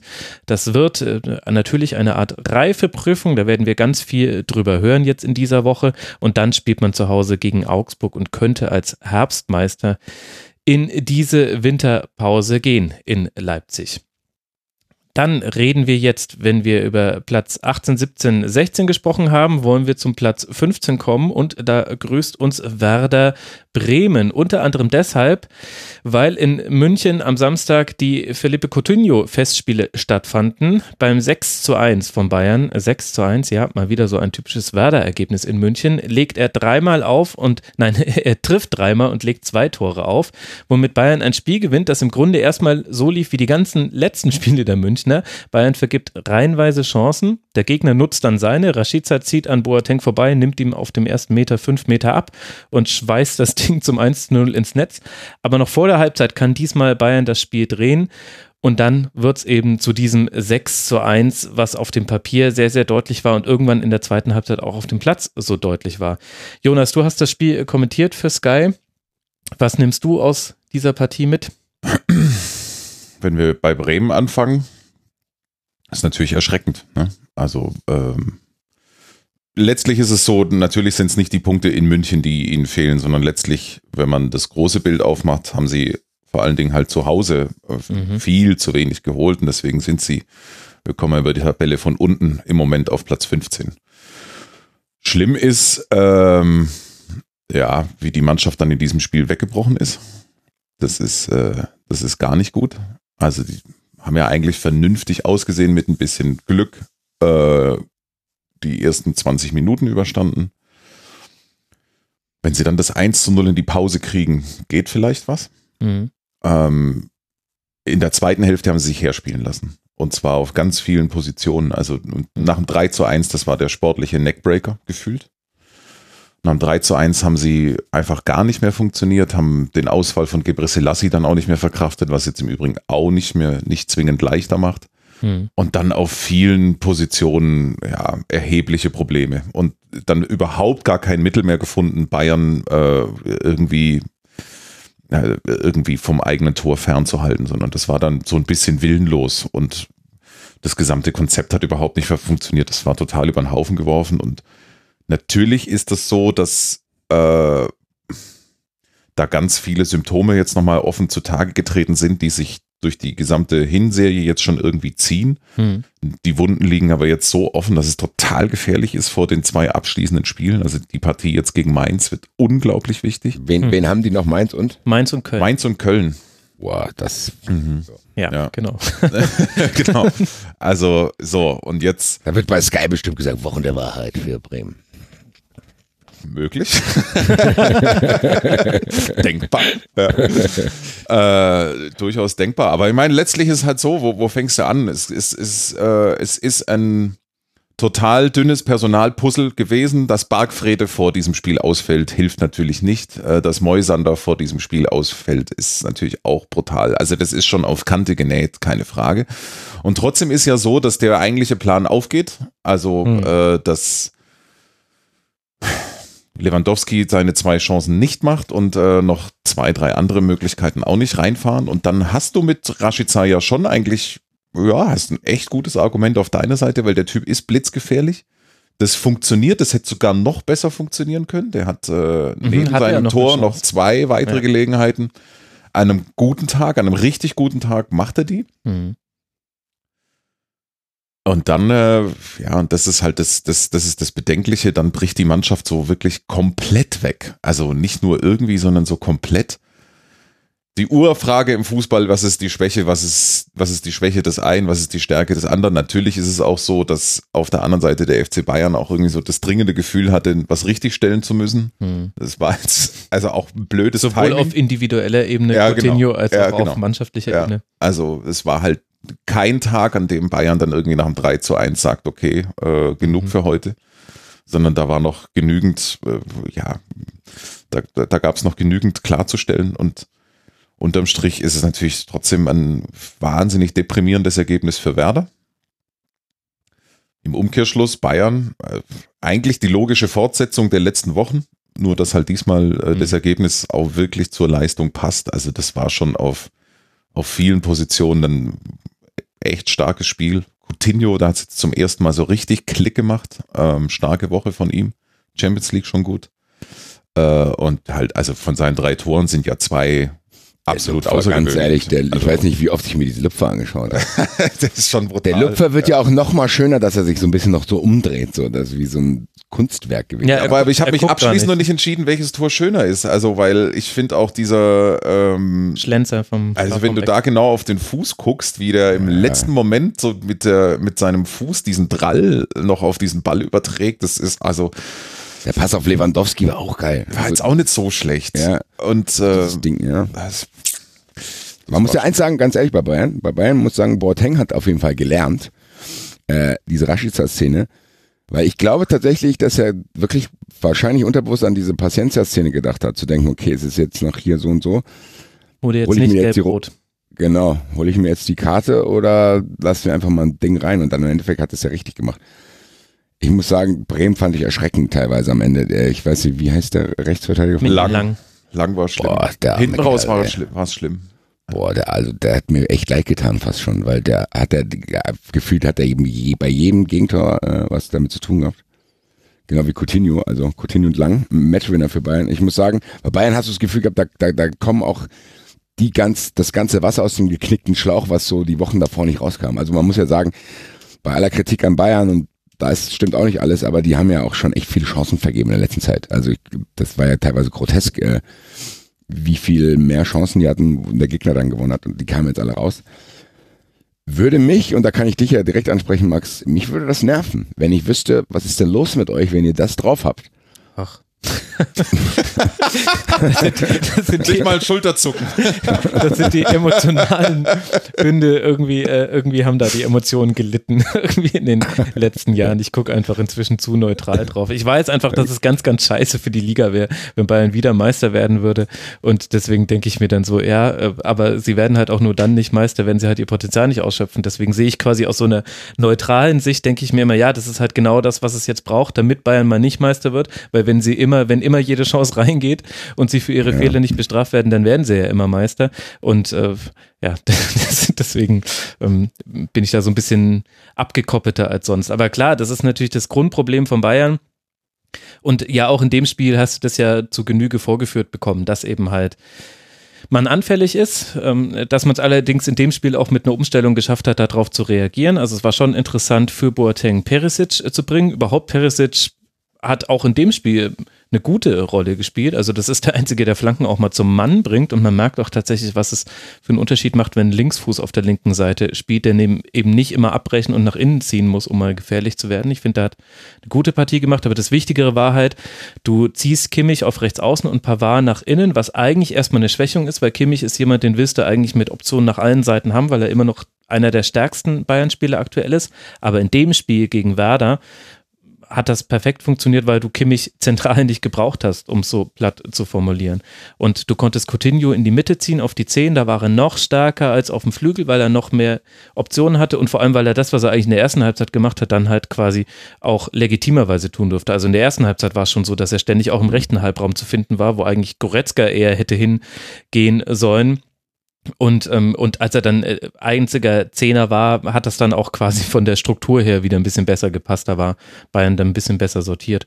Und dann, dann fällt halt mal so ein Spielball raus. Ich fand, war schon interessant zu sehen, dass da, dass Hans-Dieter Flick da richtig reagiert hat. Oder was heißt so halt reagiert hat, dass da, dass da dass sich da quasi auf vielen Positionen was verändert hat, aber es rund gewirkt hat, aber gleichzeitig kannst du es halt nicht trennen davon, dass halt einfach, dass halt Coutinho diese Szenen, von denen wir gesprochen haben, die alle schön waren, dass er die aber alle ohne Gegnerdruck machen kann. Also sogar beim ja, Schlenzer steht zwar jemand ja. bei ihm, aber er kann den Ball rüberlegen, aufdrehen und ihn schlenzen, ohne dass es mal für ihn wehtut oder ein Schuss geblockt wird. Und sowas halt in, in jeder verdammten Situation in diesem Spiel. Mhm. Und klar war das dann wundertoll von, von Coutinho und auch von allen anderen. Und hey, Lewandowski hat wieder getroffen, super. Sogar Thomas Müller darf treffen.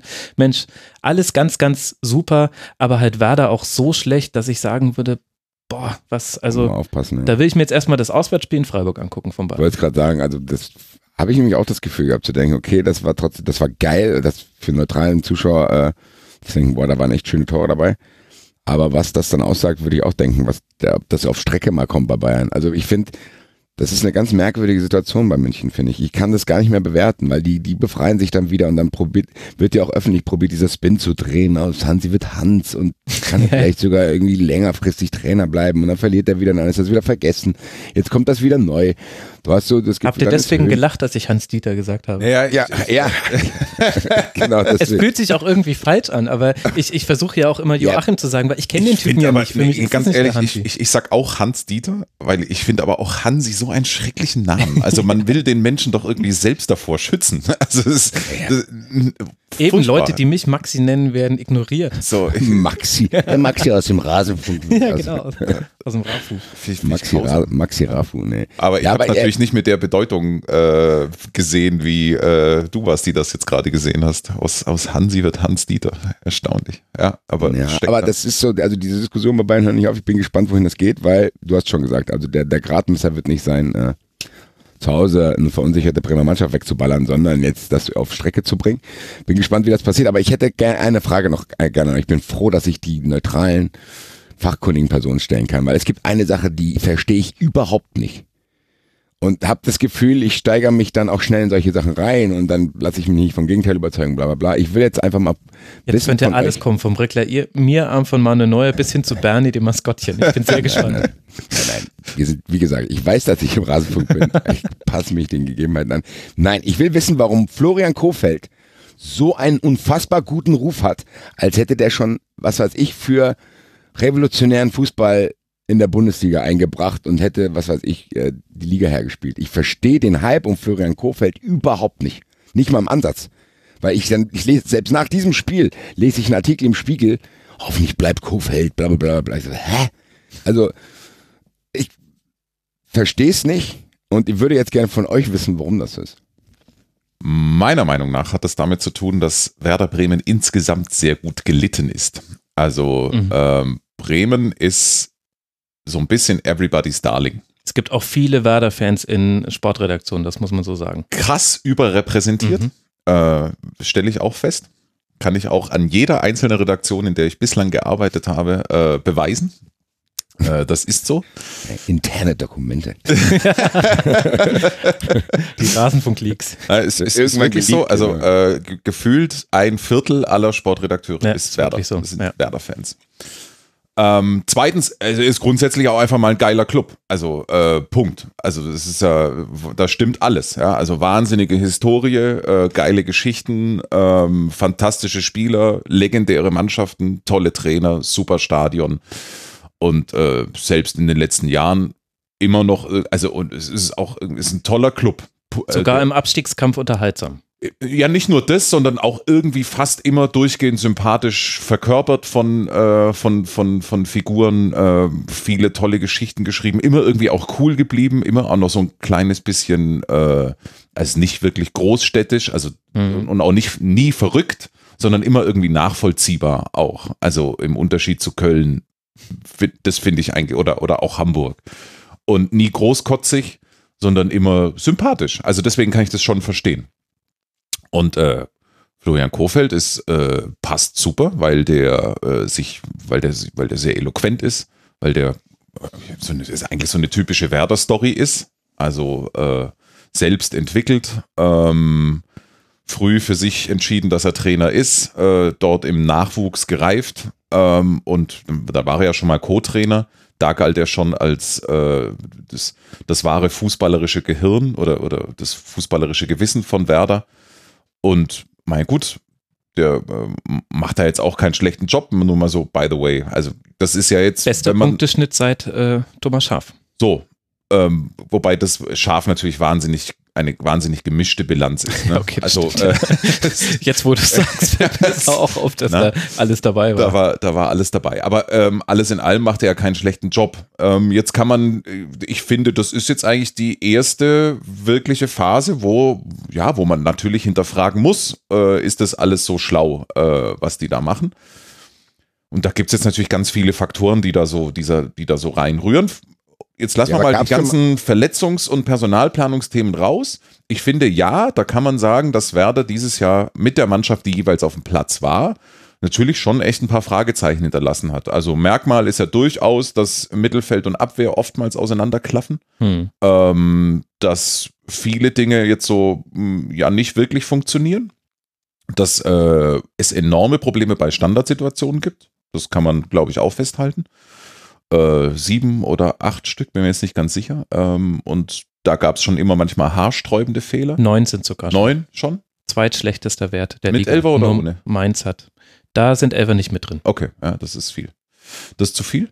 Und das sind ja Dinge, die man, die man, ja, die man auch im Coaching, sagen wir mal, beeinflussen oder abstellen kann. In meiner Wahrnehmung ist es schon so, dass äh, die sich auch selbst massiv hinterfragen und sich selbst natürlich fragen, war das alles so mhm. schlau? Was, es geht mit der Zielsetzung los, es geht mit ähm, diversen personellen Entscheidungen weiter. Und natürlich ist es so, dass die Mannschaft Anfängerfehler macht. Also, was weiß ich, da ist jetzt, das können wir jetzt das Bayern-Spiel nicht hernehmen. Das, äh, das, das, das passt irgendwie nicht rein. Aber das Heimspiel gegen Paderborn ist krass. Also, äh, sich, sich vor Augen mhm. zu führen, dass du in so einem Spiel wo du äh, Leistung bringen musst, so eine Nichtleistung oder fast Nichtleistung bringst nach vorne, ähm, das, das, ist, das ist schon sehr, sehr bedenklich. Und ich, ich, ich weiß natürlich, jetzt war jetzt alles sehr ausschweifend, gell? aber ähm, ich weiß schon genau, was du meinst. Ich glaube aber nicht, dass es an Kofeld in Persona liegt, sondern ich glaube, nein, nein, nein, es liegt an diesem ähm, gesamten Club, der eigentlich nie wirklich scharf beurteilt oder selten wirklich scharf beurteilt ja, wird. ich glaube, das ist ein ganz wesentlicher Punkt. Ja. Das glaube ich auch, dass Bremen in einer anderen Stadt als anderer Verein ganz anders behandelt werden würde. Nicht nur, weil eben viele Bremen, also nicht nur, weil es Bremen-Fans in Sportredaktionen gibt, sondern weil Bremen auch generell ein über lange Zeit jetzt ein Fußball gespielt hat, den man tendenziell viel lieber anguckt als das von vielen anderen Mannschaften. Also dieses offensiv betonte, bei dem du eben halt auch einfach mal 50 Gegentore in der Saison bekommst, das ist einfach für den neutralen Beobachter auch spannender anzugucken. Das werden wegen werden, glaube ich, Werder-Spiele eher gesehen. Und dann verfolgt eben Werder einen ganz offensichtlich anderen Ansatz als ganz viele andere Vereine, nämlich alles bleibt quasi in dieser Werder-Suppe. Und also es ist ja, es ist diese Werder-Familie. Also wenn ich jetzt gerade so zurückdenke, der einzige Trainer, der es wirklich, also Robin Dutt hatte es wirklich schwer. Mhm. Und Thomas äh, Eichin war auch schnell weg. Der war Alle, auch schnell die von außen kamen, waren haben, schnell weg. Die haben wirklich, äh, also Dutt hat zu früh Gegenwind gehabt. Ähm, Genau, und genau das, finde ich, kann man aber auch kritisch sehen. Das wird nicht gerne gemacht und das hören die vor allem in Bremen auch nicht so gerne, weil sie ja das sagen, was du auch gerade sagst. Wir hinterfragen uns selbst sehr kritisch.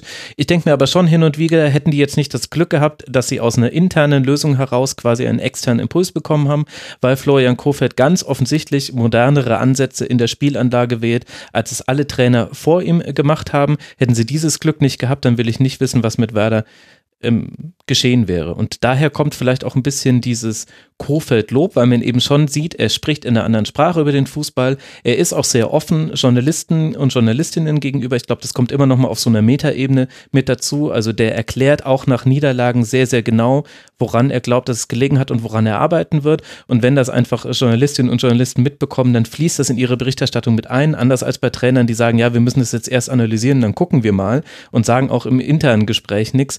Da, da sind die Berichte dann ein bisschen anders formuliert als eben bei solch offenen kommunizierenden Trainern. Und ich glaube, daher kommt das, dass man eben Florian Kofeld sehr positiv gegenübersteht und man darf auch nicht vergessen, was er mit Bremen gemacht hat.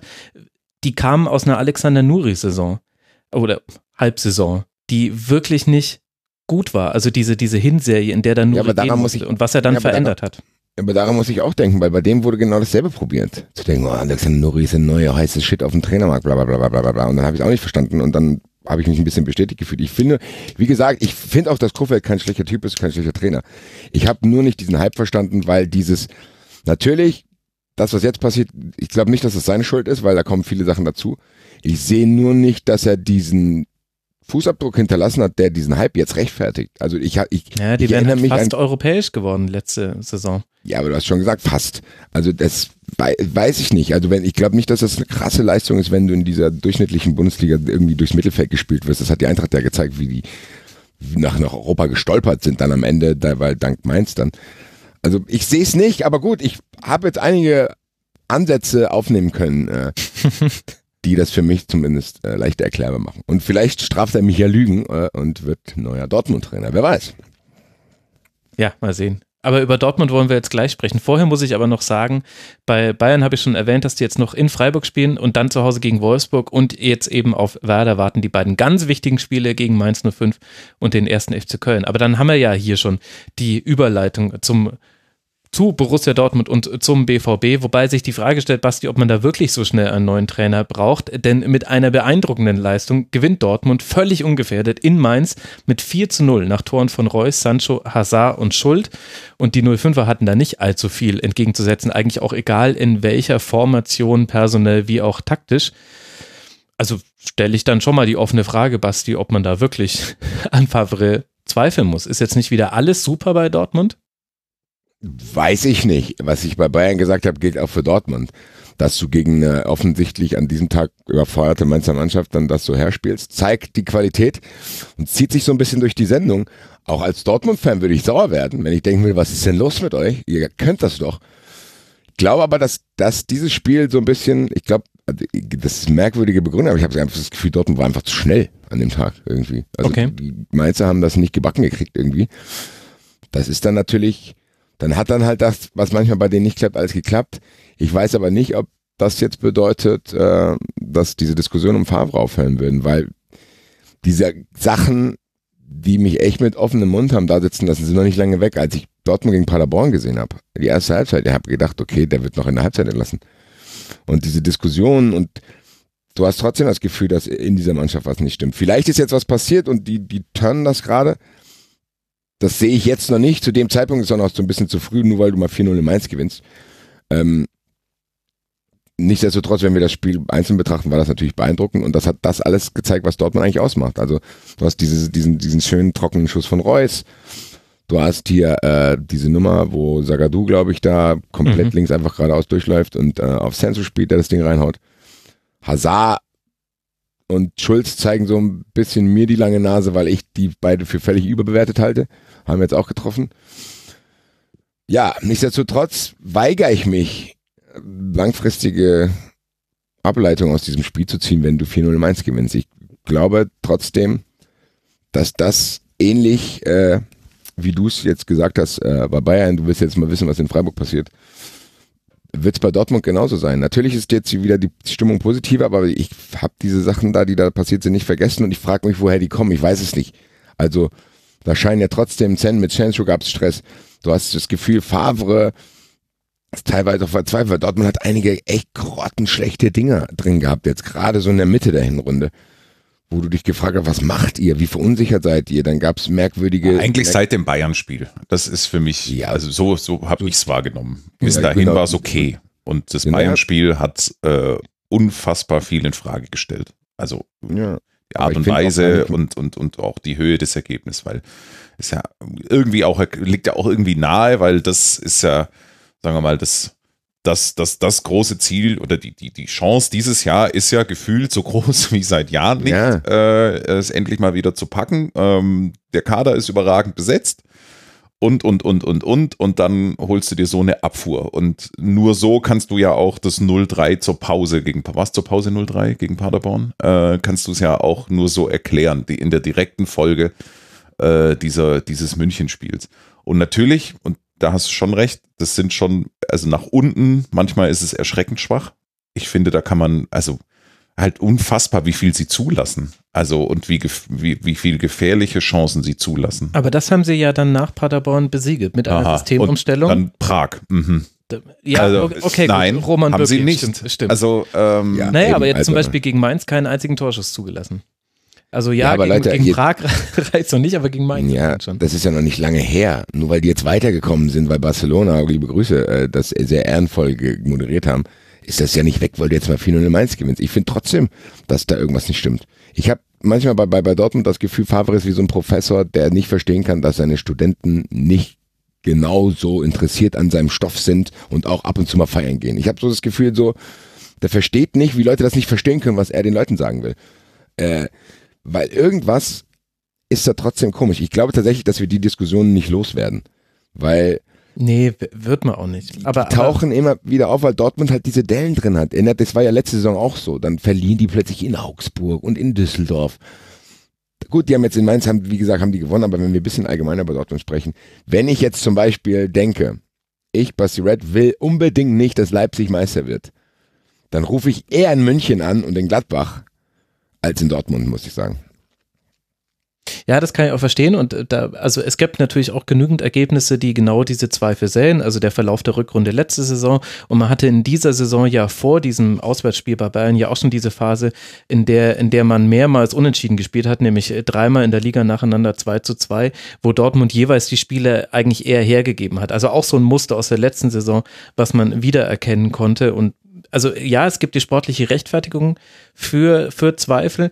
Aber wenn wir zum Beispiel vorher viel drüber sprechen, über das Image, was Florian Kofeld hat, dann finde ich schon auch, äh, kann man zumindest einmal kurz erwähnen, dass ich finde, dass auch über eigentlich fast jeden Artikel über Dortmund ein Image von Lucio Favre gezeichnet wird, was sich manchmal deckt mit dem, was man sieht und manchmal auch deckt mit dem, was Spieler über ihn sagen, aber nicht immer. Es gibt auch Spieler, die sich ganz, ganz anders über Lucien Favre äußern, als, als es in diesen Medienberichten wiedergegeben wird, als der Zweifler, der Zauderer, derjenige, der eben so ein bisschen aus seinem akademischen Fußballanspruch heraus eben nicht den Zugang findet zu Spielern, die vielleicht einen anderen Zugang zu ihrem Beruf haben als, als Favre. Und äh, damit will ich nicht sagen, das eine wäre falsch und das andere wäre richtig. Ich möchte nur darauf hinweisen, dass also mir kommt dieses Argument halt manchmal ein bisschen zu schnell und dafür wird mir ein bisschen zu sehr unterbewertet, dass er umgestellt hat, dass er eben jetzt nicht blind an dem festgestellt äh, gehalten hat, was, was er als eigentlich sein bestes System immer etabliert hat. Also Favre spielt eben immer gegen den Ball in 4-4-2 und mit dem Ball jetzt eben 4-3-3 oder 4-1-4-1 ist ja wurscht, im Grunde fast dasselbe in der Art und Weise, wie es Dortmund spielt. Er hat eben auf eine Dreierkette gesetzt. Zagadou spielt auf einmal eine Rolle und spielt sie auch noch sehr, sehr gut. Man hat jetzt in dem Spiel gut, es war auch nur gegen schwaches Mainz, aber hat man auch verkraftet, dass Witzel jetzt ausfallen wird bis zum Winter.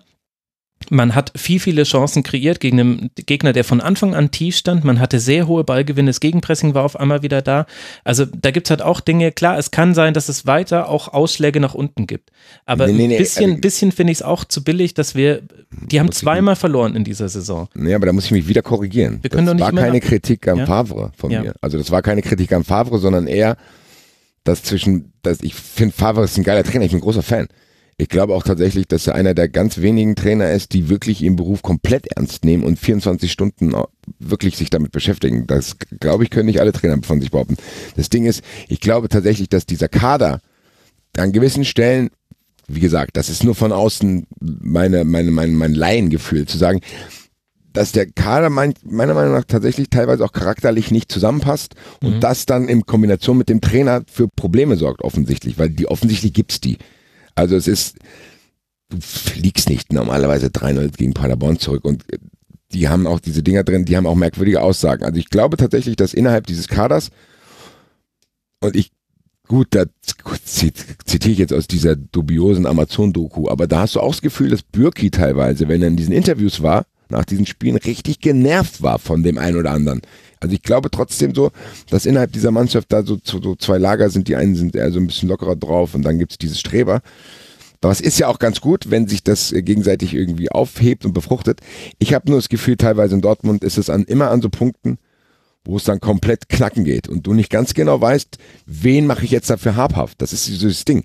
Weil ich, auf den Trainer würde ich da nicht komplett gehen, weil von dem halte ich sehr, sehr viel. Ich würde dann auch nicht, aber auch, weiß ich nicht, Birkis scheinbar ein Führungsspieler, auf den, den finde ich teilweise auch ein bisschen merkwürdig, nicht von seiner Leistung, sondern von seiner Persönlichkeit. Aber wen machst du habhaft, wenn es in Dortmund nicht funktioniert? Und das ist für mich so dieses Ding. Die hatten ja diese Diskussion auch. Die haben gesagt, ja, irgendwas stimmt hier nicht, dann holen wir halt Delaney und Witzel. Das ist so dieses Jahr, dann holen wir uns zwei Kerle, das ist wie was wir bei Leverkusen gesagt haben, Baumgartlinger, Arangis, dann kriegen wir das raus. haben die auch nicht geschafft. Und ich frage mich halt bei Dortmund, für mich ist Dortmund auch so ein Rätsel. Was ist in den letzten Jahren passiert in Dortmund auf dieser Suche nach dieser neuen After-Klopp-Tuchel-Identität? Ich weiß es nicht. Also irgendwas ist da trotzdem im Argen. Aber ist das nicht vielleicht genau der Schlüssel? Also äh, jetzt mal jenseits von den wirtschaftlichen Möglichkeiten, die der BVB durch Spielerverkäufe jetzt hatte in den letzten Jahren, ist das nicht vielleicht einfach ähnlich wie zum Beispiel auch beim Gegner Mainz 05, wo wir das in der letzten Schlusskonferenz besprochen haben, dass äh, das große Problem von Mainz 05 eigentlich ist, dass man zwei, also einen sehr, sehr guten Trainer und einen Jahrhunderttrainer bei sich hatte, nämlich Thomas Tuchel und Jürgen Klopp. Ihr könnt jetzt aussuchen, wer von beiden der Jahrhunderttrainer ist, liebe Hörerinnen und Hörer. Und äh, das Gleiche hattest du beim BVB doch auch. Der Einzige, der es geschafft hat, in diesem geschlossenen System Bundesliga, in dem der FC Bayern immer mit zehn Punkten Vorsprung in die Saison startet, qua seiner finanziellen Möglichkeiten.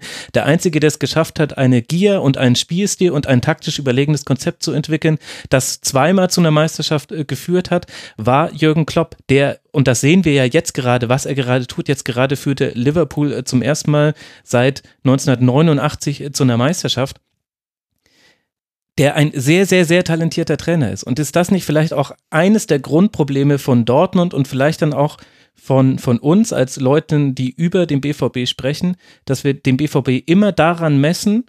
Ja, weiß ich nicht. Weil ich finde jetzt genug das Zeit passiert, vergangen, muss ich na, sagen. Ich, ich weiß es nicht. Also Ich es war halt einfach, weißt du, also 2010, 2011, 2012 und ja auch letztlich eigentlich die, die, die letzte Saison noch von Klopp, wo, wo Dortmund unglaubliches Pech hatte, einfach im Spielverlauf.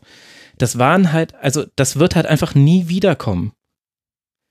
Und, Ja, aber und das heißt das, was jetzt gerade der BVB spielt, ist vielleicht dann einfach auch das Normale für eine Mannschaft. wie Nein, den es ist BVB, nicht normal, Nein, wenn du aber- halt bei 3 Ja. gegen Paderborn zurückliegst. Also, Ja, gut, das war ein Spiel, in dem sich Weigel hat zweimal überlaufen lassen. Okay, aber, aber hängt euch doch nicht so an diesem Paderborn-Spiel Ja, aber auf. jetzt lasst uns doch mal, ich, ich verstehe deinen Punkt, aber Fakt ist ja auch, äh, dass der Anspruch Die von. Dortmund Ja, sein muss, ja, okay, das in stimmt. einer Saison, in der die Bayern nicht ihr Ja. Optimum spielen, So. und ich glaube, das haben wir dieses Jahr, Aber sie sind äh, doch dann vor müssen sie Bayern. Best of the Rest sein. Ja, ja, okay. Nee, dann reicht vor Bayern nicht, sondern sie müssen Best of the Rest sein. Hm. Und ja. Kannst du ähm, nicht fünfmal unentschieden spielen, sorry. Also, äh, ich finde, die Unentschieden fand ich jetzt so gar nicht das Problem. Das waren irgendwie so, meine Güte, das waren Spiele, in denen sie halt äh, da, die haben sie nicht zubekommen, aber sie waren eigentlich die überlegene Mannschaft. Das ist für mich immer irgendwie noch das, äh, das ist für mich erstmal wichtiger. Ähm, am Ende des Tages wird es natürlich zählen, dass sie diese Spiele irgendwie gewinnen und alles ist mir schon klar. Aber da finde ich, haben jetzt die, die das große Leistungsloch habe ich erst nach, nach Bayern wahrgenommen. Und Mhm. das war in der Form so nicht zu erklären. Und vielleicht auch nochmal zur öffentlichen Wahrnehmung.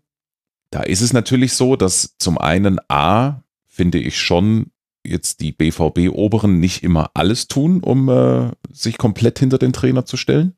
Mhm. Wir vertrauen dir, aber wir brauchen Ergebnisse. das war Watzke auf dieser Versammlung da, gell? Sta jetzt stark verkürzt, ja. Ähm, und dann ist natürlich auch ein Faktor, dass, äh, ich meine, Favre äh, kann sich ja auch nicht wehren. Also in der, in, in der, in der öffentlichen Wahrnehmung. Also Mhm. dadurch, dass nahezu all seine Statements im Grunde komplett sinnfrei sind, Mhm. ähm, wenn man mal ehrlich ist, ist es natürlich auch so, dass äh, er so ein bisschen so wie ganz schnell das Bild eines Getriebenen irgendwie hat, ja, der nicht wirklich souverän über den Dingen steht. Und er gibt auch den Journalistinnen und Journalisten nichts, mit dem man arbeiten kann. Genau. Was auch ein großer Unterschied ist, Klopp ist, ist, ist, ist auch ein Unterschied. Und dann ist es natürlich so, dass äh, du, aber am Ende ist es natürlich auch so, was haben sie jetzt? 29 Punkte? Also eigentlich ist, es könnte auch sein, dass noch alles gut wird, ne? Ja, Also, jetzt ein Heimsieg ähm, gegen Leipzig. Jetzt ein Heimsieg gegen Leipzig, äh, morgen Ja, ist, ist, das die, ist das der Spirit, den du als Dortmund-Fan haben willst? Es könnte noch sein, dass es doch noch gut geht. Nein, natürlich nicht. Natürlich willst, haben. natürlich willst du haben, dass du vorne weg marschierst und jedes Spiel gewinnst. Aber so ist halt das Leben nicht. Also, oder? Es, es geht doch in der Saison geht es doch darum, Leipzig irgendwie Meister schon. zu werden. Also äh, äh, es, es, Ja, es, wird, es wird doch, das ist doch jetzt eine Saison, da, da kann man sagen, womöglich reichen mal weniger als 80 Punkte. Also, Ja. ähm, sondern das ist, es, es könnte vielleicht irgendwie so eine niedrige 70 sogar lang. Ähm, sowas um den Dreh. Also, das, das ist der Maßstab. Ähm, und mein Darauf Güte. Champions League weiter in einer komplizierten Gruppe. Irgendwie. Auch Respekt, natürlich. Ich will auch gar nicht Dortmund so weit runterreden, wie das dann teilweise gemacht wird, weil, wie gesagt, man muss auch aufpassen, dass man von dem einen nicht ins andere Extrem fällt, sondern. Die Ausschläge bei Dortmund sind krass. Also, das ist natürlich so. Am Anfang der Saison waren sie die turmehoch überlegenen Kaderplaner mhm. äh, mit, äh, ja. mit, mit überbordendem Talent ausgestattet auf jeder Position und äh, schwer abgefeiert. Und jetzt sind sie, ja klar. Und na, jetzt pendeln die sich, glaube ich, da ein, wo sie auch hingehören. Und das ist trotzdem für mich trotzdem noch ein Regal zu weit unten für die Möglichkeiten, die die haben. Und wie du es gesagt hast, in dieser Saison, aber gut, werden sich andere Vereine auch denken. Ja, wie gesagt, wir haben ja bei Leipzig und Gladbach schon gesprochen. Ich finde trotzdem nur, ich finde, dass Dortmund halt gefühlt so zwei, drei Unentschieden zu viel hat. Mhm. Du sagst, wenn sie da das Ding drauf machen, das ist ja dann trotzdem diese Qualität. Ich bin auch immer beruhigter, wenn die Eintracht gut spielt und verliert, dann kann ich damit leben. Sage ich, okay, ist halt so, bist auch ein bisschen strohastig, dann manchmal geht er rein, manchmal nicht. Das ist bei denen teilweise noch so, aber es gibt dann halt trotzdem, weiß ich nicht, wenn du fünf von diesen Spielen hast, musst du trotzdem zwei von denen zumachen wenigstens, um dann es nicht ins andere abdriften zu lassen. Aber naja, wir werden es weiter beobachten. Bleibt doch spannend. Jetzt haben sie 4 zu 0 in Mainz gewonnen. Ja, also es ist ja auch kein, kein Spiel, das äh, erinnere ich mich auch an echt enge Spiele, die mhm. Dortmund da hat bestreiten müssen. Also ähm, ja, stimmt. Und wir haben jetzt gar nicht so viel über Mainz 05 gesprochen. Ich glaube aber ehrlich gesagt, dass das den Mainz-Fans gar nicht so unlieb ist bei der Partie, weil da gibt es tatsächlich nicht allzu viel. Es hätte ja auch viel deutlicher ausfallen Genau. Ja, eben. Also. Aber Mateta ist wieder da. Also Mateta wieder da. Das ist Mateta das. ist wieder da. Das ist, äh, da kann ich ganz kurz erzählen, als äh, vor einem Jahr, nicht letztes Jahr dieses Spiel, sondern als die Eintracht da gespielt hat und Haller noch bei uns war, hat der Vater und er selber haben mir versprochen, dass wenn Haller Frankfurt verlässt, dass er nach, dass er nach Frankfurt kommt. Ich habe gedacht, das wäre ein Handschrift, ein Hand, äh, Handschlagvertrag. Hat leider nicht funktioniert.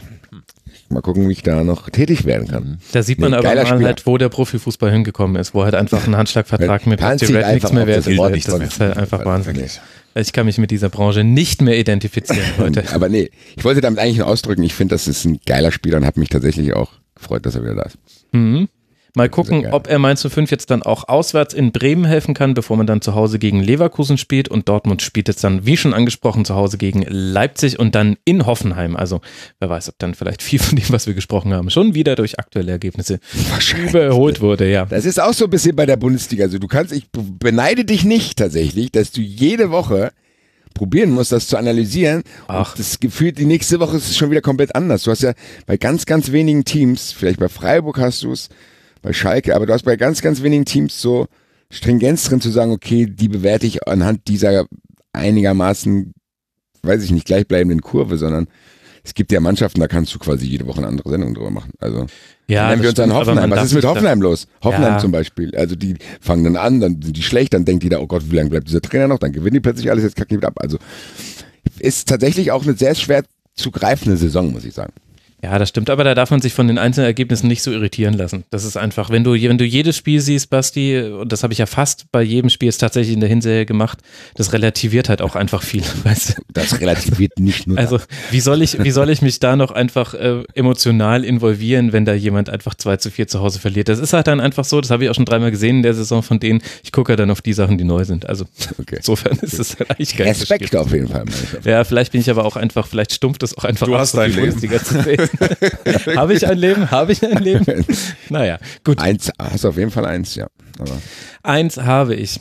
Apropos habe ich ein Leben, was ich auch über 90 Minuten gesehen habe, war das Spiel zwischen Hertha BSC und dem SC Freiburg. Ein 1 zu 0 und zum ersten Mal seit sieben Ligaspielen gewinnt damit Hertha mal wieder ein Spiel.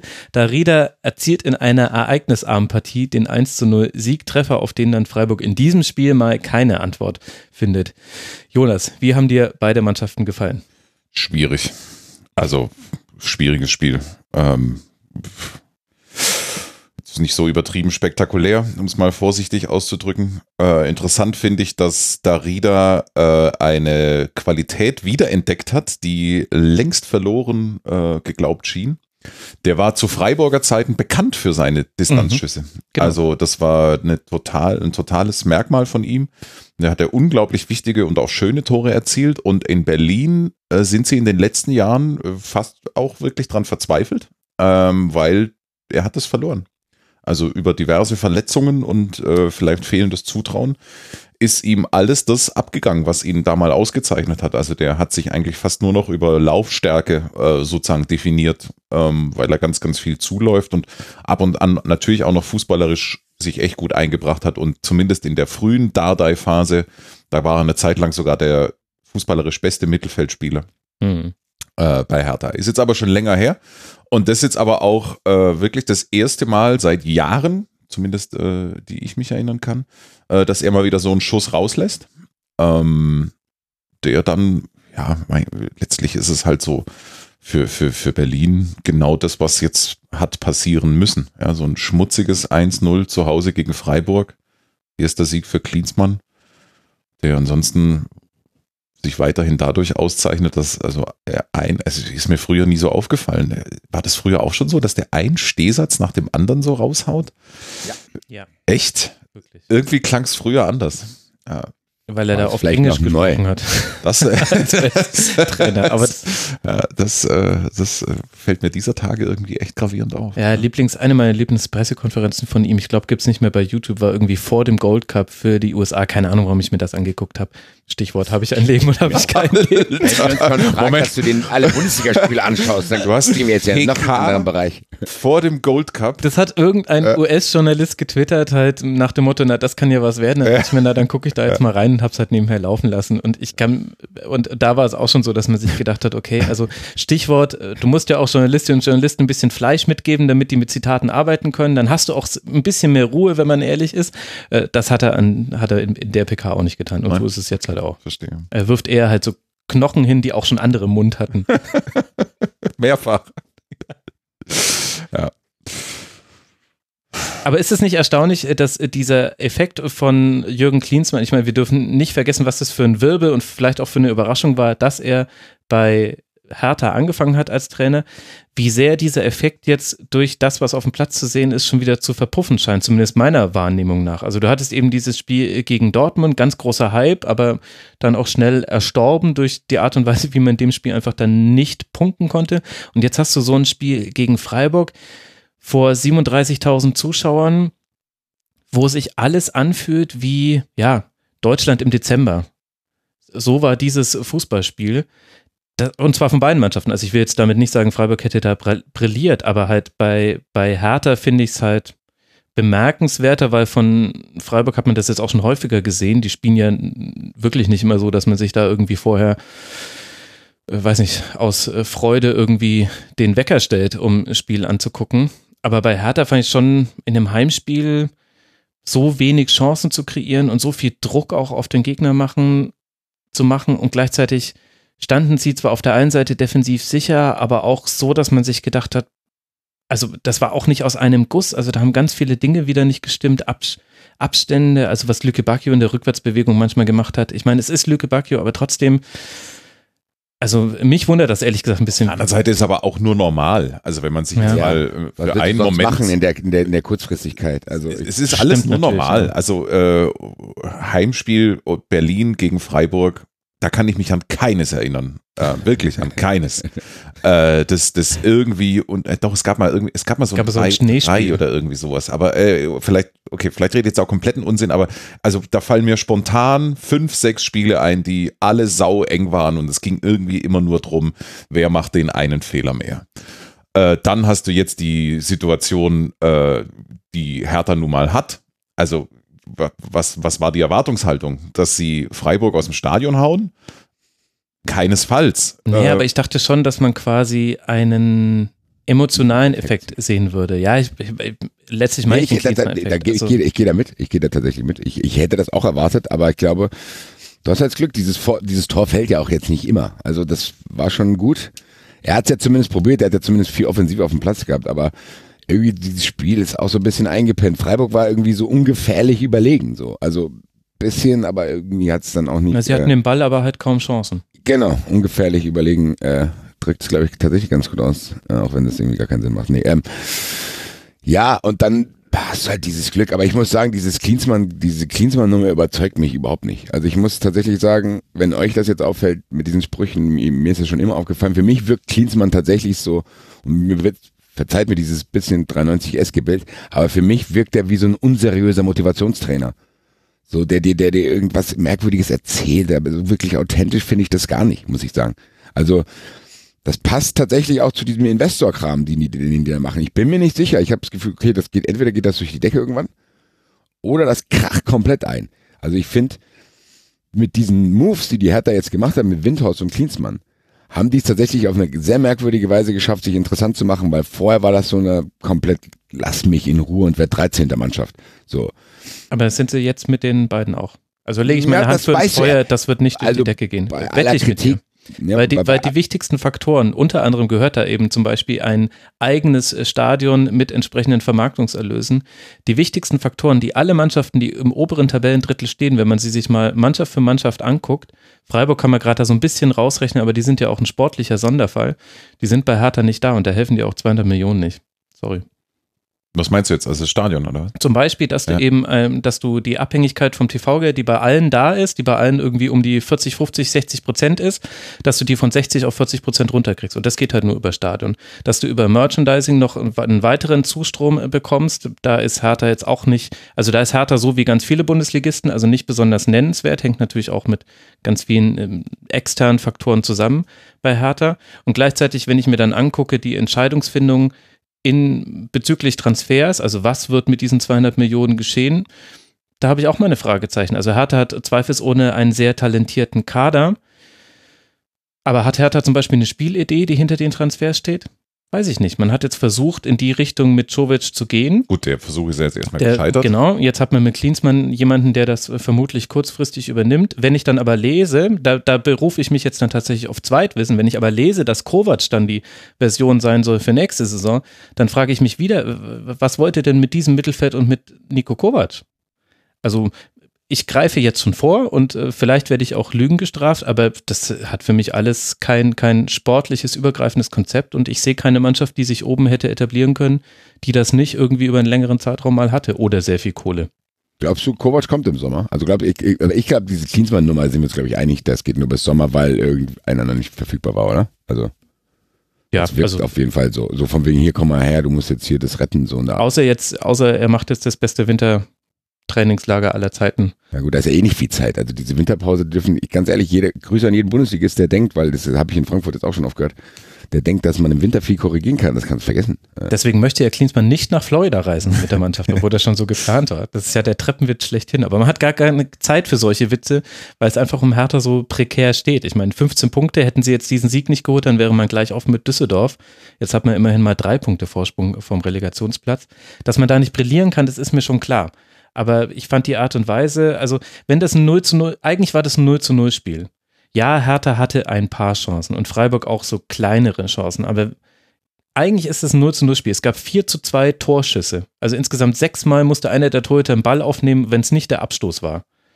Das, da, da wäre ja, nichts passiert normalerweise. Ja, aber ist, ein, ist, ist in der Situation der Hertha eigentlich ist 0-0 gegen Freiburg eigentlich dann nicht trotzdem fast auch schon ein kleiner Erfolg? Weil man darf nicht vergessen, es gibt halt auch sieben Vereine, die gegen Freiburg schon verloren haben. Muss man, also Freiburg ist jetzt trotzdem, auch wenn die dir spielerisch nicht so zusagen, sind schon andere an denen gescheitert. Also ja, das stimmt, aber du spielst halt jetzt noch gegen Leverkusen und gegen Gladbach. Also du hast jetzt also Freiburg, gegen Leverkusen, Leverkusen haben wir es doch. Leverkusen ist doch easy going, haben wir auch festgestellt. Also ja, in, der FC hat es ja gezeigt. Also der FC und Hertha haben ja dann vielleicht tatsächlich ähnliche Ansätze. Vielleicht klappt das. Also keine Ahnung. Wie gesagt, ich bin auch der Letzte und ich wundere mich auch gerade selber über mich, äh, dass ich hier die Hertha probiere zu verteidigen. Weil, wie gesagt, ich halte das komplett auch für merkwürdig, was da passiert. Naja, was, es ist ja auch kein, es ist ja auch keine Leicht, also letztlich ist doch so, die Hertha hat eigentlich über, war in den letzten Jahren eigentlich äh, eine total positive Geschichte, weil sie äh, äh, mehrfach abgestiegen sind und dann aber mit einer Politik der kleinen Schritte geschafft haben, äh, eigentlich immer safe in der Liga zu sein. Und jetzt arbeiten sie sich halt seit in etwa zwei, zweieinhalb Jahren an, äh, an der Aufgabe ab, übers Mittelfeld hinauszukommen, mhm. attraktiven Fußball zu spielen. Das hat unter Paul Dardai dann leider nicht funktioniert, weil für mich ist es nach wie vor eigentlich der Berliner Trainer und ich finde ja auch, da sind wir jetzt bei dem anderen Thema, den Versuch, sagen wir mal, cooler zu werden, manchmal so ein bisschen anbiedernd. Also, weil ich finde, wenn du ja. die Hertha selber nimmst, so als, als, als, als eigentlichen Verein, ist der, ich, so als schöne Westmarke, ja, dann ist es natürlich total albern, so irgendwie auf Credibility zu machen. Aber was ist denn daran auch schlecht, ja? Ähm, das Thema mit dem Stadion würde ich isolieren, das ist tatsächlich ein eigenes. Ähm, und jetzt, um wieder zum Thema zurückzukommen, sie tun sich halt total schwer über dieses, und das ist aber auch ein Riesenschritt, ja, also vom, vom Mittelfeldclub, der gegen den Ball sauber spielt und nie ein gewisses Niveau verlässt, wirklich zu einer attraktiven Mannschaft zu werden, hey, da sind schon ganz andere gescheitert. Mhm, das ist das wirklich schwierig. Ähm, und es ist bewundernswert, mit welchen geschickten Transfers sie in den letzten Jahren sich von einem Abstiegskandidaten zu einem ganz sicheren Bundesliga äh, Kandidaten verwandelt haben. Aber jetzt halt den nächsten Schritt, da finde ich, das ist das, was diese Frage kann man jetzt halt stellen. Hätten Sie da weiterhin sozusagen sich damit abfinden müssen, dass es halt immer nur kleine Schritte sind? Oder, äh, und das ist ja der Versuch jetzt gewesen, den einen großen Schritt zu machen mhm. mit, äh, mit Fremdkapital und einem neuen Trainer und neuen Ansätzen da hat halt die Erfahrung schon auch oft gezeigt, dass das äh, natürlich auch total fatal enden kann. Und da ist die Gefahr zumindest mit Jürgen Klinsmann, von dem man eines weiß, dass er zumindest, also sich noch nie unnötig lange in äh, Projekten involviert hat. Ähm, die Gefahr sehe ich natürlich schon. Deswegen bist du einfach Sky-Kommentator. Wie gut du das jetzt zusammengefasst hast, um das äh, Basti und ich jetzt gerade so herumgeschifft sind die ganze Zeit. Trotzdem ist er eigentlich immer noch eine gute Mannschaft, ne? Also finde ich. Also jetzt ich finde auch, dass die, ich finde auch, dass die tatsächlich äh, ein paar Plätze zu weit unten. Also auch das Mittelfeld. Also Maja Grujic ist an einem guten Tag immer noch. Äh, ja eben. Also so und äh, Selke Ibišević ist eine Stromkombination. Finde ich, mit der kann man sich auch blicken lassen. In der ich glaube tatsächlich, dass das ein Kader ist, wenn du einen Trainer hast, der, der irgendwie die richtigen äh, Griffe macht und die richtigen Feuer anzündet, die können auch Fünfter sein. Finde ich trotzdem. Also klar, mhm. wahrscheinlich bin ich da auch nicht zu äh, äh, tief in der Kaderanalyse drin, aber wie die Namen, die Jonas eben aufgezählt hat, genau, die sind's ja. Also das ist trotzdem eine Mannschaft da, wenn die sich irgendwie in den Rausch spielen, dann geht's. Haben die nicht geschafft. Am Anfang dachte man es ja so, oh, die spielen 2-2 in München. Aber alles, was dann passiert ist, war halt wieder härter. Und die kommen trotzdem. Ich finde zum Beispiel, klar, sportlich gesehen hast du recht, finde ich, dass die sich zu einer positiven Geschichte entwickelt haben. Ich finde aber von, von der Attraktivität her, was die Hertha als Verein betrifft, das sehe ich nicht. Ich finde, für mich ist tatsächlich, und ich klammer da immer, äh, klammer da immer hier äh, Wolfsburg, Leverkusen, Hoffenheim und so aus. Für mich ist Le äh, Hertha einer der langweiligsten normalen Bundesligisten, muss ich sagen. Also die strahlen für mich nichts aus. Die probieren es immer wieder, here we try, we fail, we win und so. Aber ich habe das Gefühl, die sind sehr, sehr, sehr auf Identitätssuche und haben jetzt einen Schritt gewagt, zu denken, okay, entweder überspringen wir jetzt drei, vier Jahre oder wir, weiß ich nicht, die Nummer geht komplett nach hinten los. Ich kann das noch gar nicht einschätzen, da bin ich auch nicht genug in, in diesem Finanzierungsthema drin und was der vor Ort und bla bla bla. Nur für mich als Außenstehender wirkt es tatsächlich so ein bisschen so, als hätte Hertha sich mit, Klinsmann habe ich schon gesagt, aber auch der Investor, als hätten die sich mit irgendwelchen dubiosen Leuten eingelassen und mhm. du weißt nicht, ob es funktioniert. Ich weiß es nicht, aber wie gesagt. Ich meine, wahrscheinlich wird man das, was den Investor betrifft und eben die veränderte Situation, finanzielle Situation von Hertha erst zur nächsten Saison hin sehen, weil das war alles schon relativ kurzfristig im ja, Sommer. Ja, man hatte sich zum Beispiel schon auf Jovic festgelegt. Also das ja. gehört noch mit dazu. Aber Gucken die Saison sieht es nicht gut aus und jetzt, wie man sich in Leverkusen und gegen Gladbach schlägt, werden wir sehen. Über Freiburg haben wir jetzt nicht so viel viel gesprochen. Es, es, seht es uns insofern nach, liebe SC-Fans, dass Freiburg einer der Schwerpunktvereine in der nächsten Schlusskonferenz sein wird, die dann ja schon am Donnerstag erscheint. Deswegen lassen wir mal den Mantel des Schweigens über dieses Spiel fallen, was vielleicht aber auch gar nicht so schlimm ist für alle Freiburg-Fans da draußen. Für Freiburg ja, die, die, werden dieses Spiel auch verkraften, ganz ehrlich. Die spielen eine solide, sehr, sehr gute Hinrunde eigentlich. Äh, Absolut. Freiburg, 25 Punkte immer noch. Ja. Und jetzt empfängt man zu Hause den FC Bayern, da kannst du auch nur gewinnen, bevor es dann auf Schalke ähm, um den Saisonabschluss, den Hinrundenabschluss für den SC aus Freiburg geht. Und äh, damit äh, kommen wir jetzt zu einer Mannschaft, die nach diesem Spielplatz, äh, Spieltag auf Tabellenplatz 12 liegt und der anderen Mannschaft, die auf Tabellenplatz 4 liegt. Kundige Hörerinnen und Hörer werden herausgefunden haben, jetzt geht es um Schalke und um die Eintracht aus Frankfurt. Und für eben jene Eintracht setzte es die sechste Niederlage im achten Pflichtspiel seit dem 5 zu 1 gegen die Bayern. Gegen die Eintracht stellte Hütter, gegen Schalke stellte Hütter viel um. Doss durfte überraschend von Beginn an ran. Und ab der 66. Minute spielte man in Überzahl, da Nübel sich eine üble rote Karte holte, die er sich mehr als verdient hat. Trotzdem fiel aber kein Tor mehr. Bevor wir gleich ein bisschen länger mit dir, Basti, über die Eintracht sprechen, Jonas, an dich die Frage, was läuft denn dabei gerade bei Schalke besser als bei Frankfurt, dass man so ein Spiel dann gewinnt in Unterzahl? Das sind so, das ist, sind nicht zu erklärende Kleinigkeiten. Ne? Also das ist einfach Spielglück oder Ergebnisglück. Weil eigentlich ist es ein, aus meiner Sicht war es ein 50-50-Spiel. Mhm. Kann genauso gut äh, anders ausgehen. Damit steht es in einer Reihe mit vielen anderen Schalke 04 Spielen. Ähm, Schalke ist, die haben einfach das, die haben in dieser Saison das Glück, dass sie für gute Leistungen dann halt auch oft drei Punkte kriegen. Mhm. Äh, die sind tabellarisch oder in den Punkten leicht überbewertet, finde ich, aber auch nicht schwer, sondern wirklich nur leicht. Und man kann es an Spielen wie dem eigentlich gestern ganz gut festmachen. Insgesamt ist eine gute Truppe einfach, ja, also eine Truppe, die Rückschläge wegsteckt. Ähm, es ist auch schon mhm. mehrfach in der Saison der Fall gewesen, dass die wirklich als Mannschaft einfach gut funktionieren.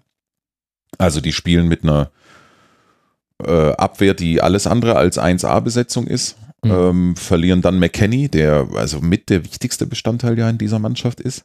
Ja. Äh, dann den Torwart, und kriegen es trotzdem ganz gut hin. Also richtig viel haben sie natürlich auch nicht zugelassen. Dann ist es eine Mannschaft, äh, die, ist, die, die in der Lage ist, Fehler sofort zu bestrafen, ähm, was in der Bundesliga immer hilft.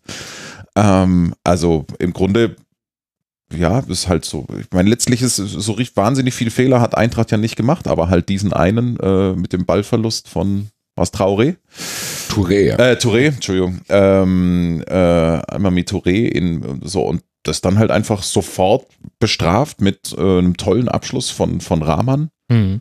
Dann gibt es so ein paar Positivgeschichten äh, mit Arid, der auch in dem Spiel wieder äh, gezeigt hat, ähm, ja, was er eigentlich kann, was er eigentlich drauf hat. Ja.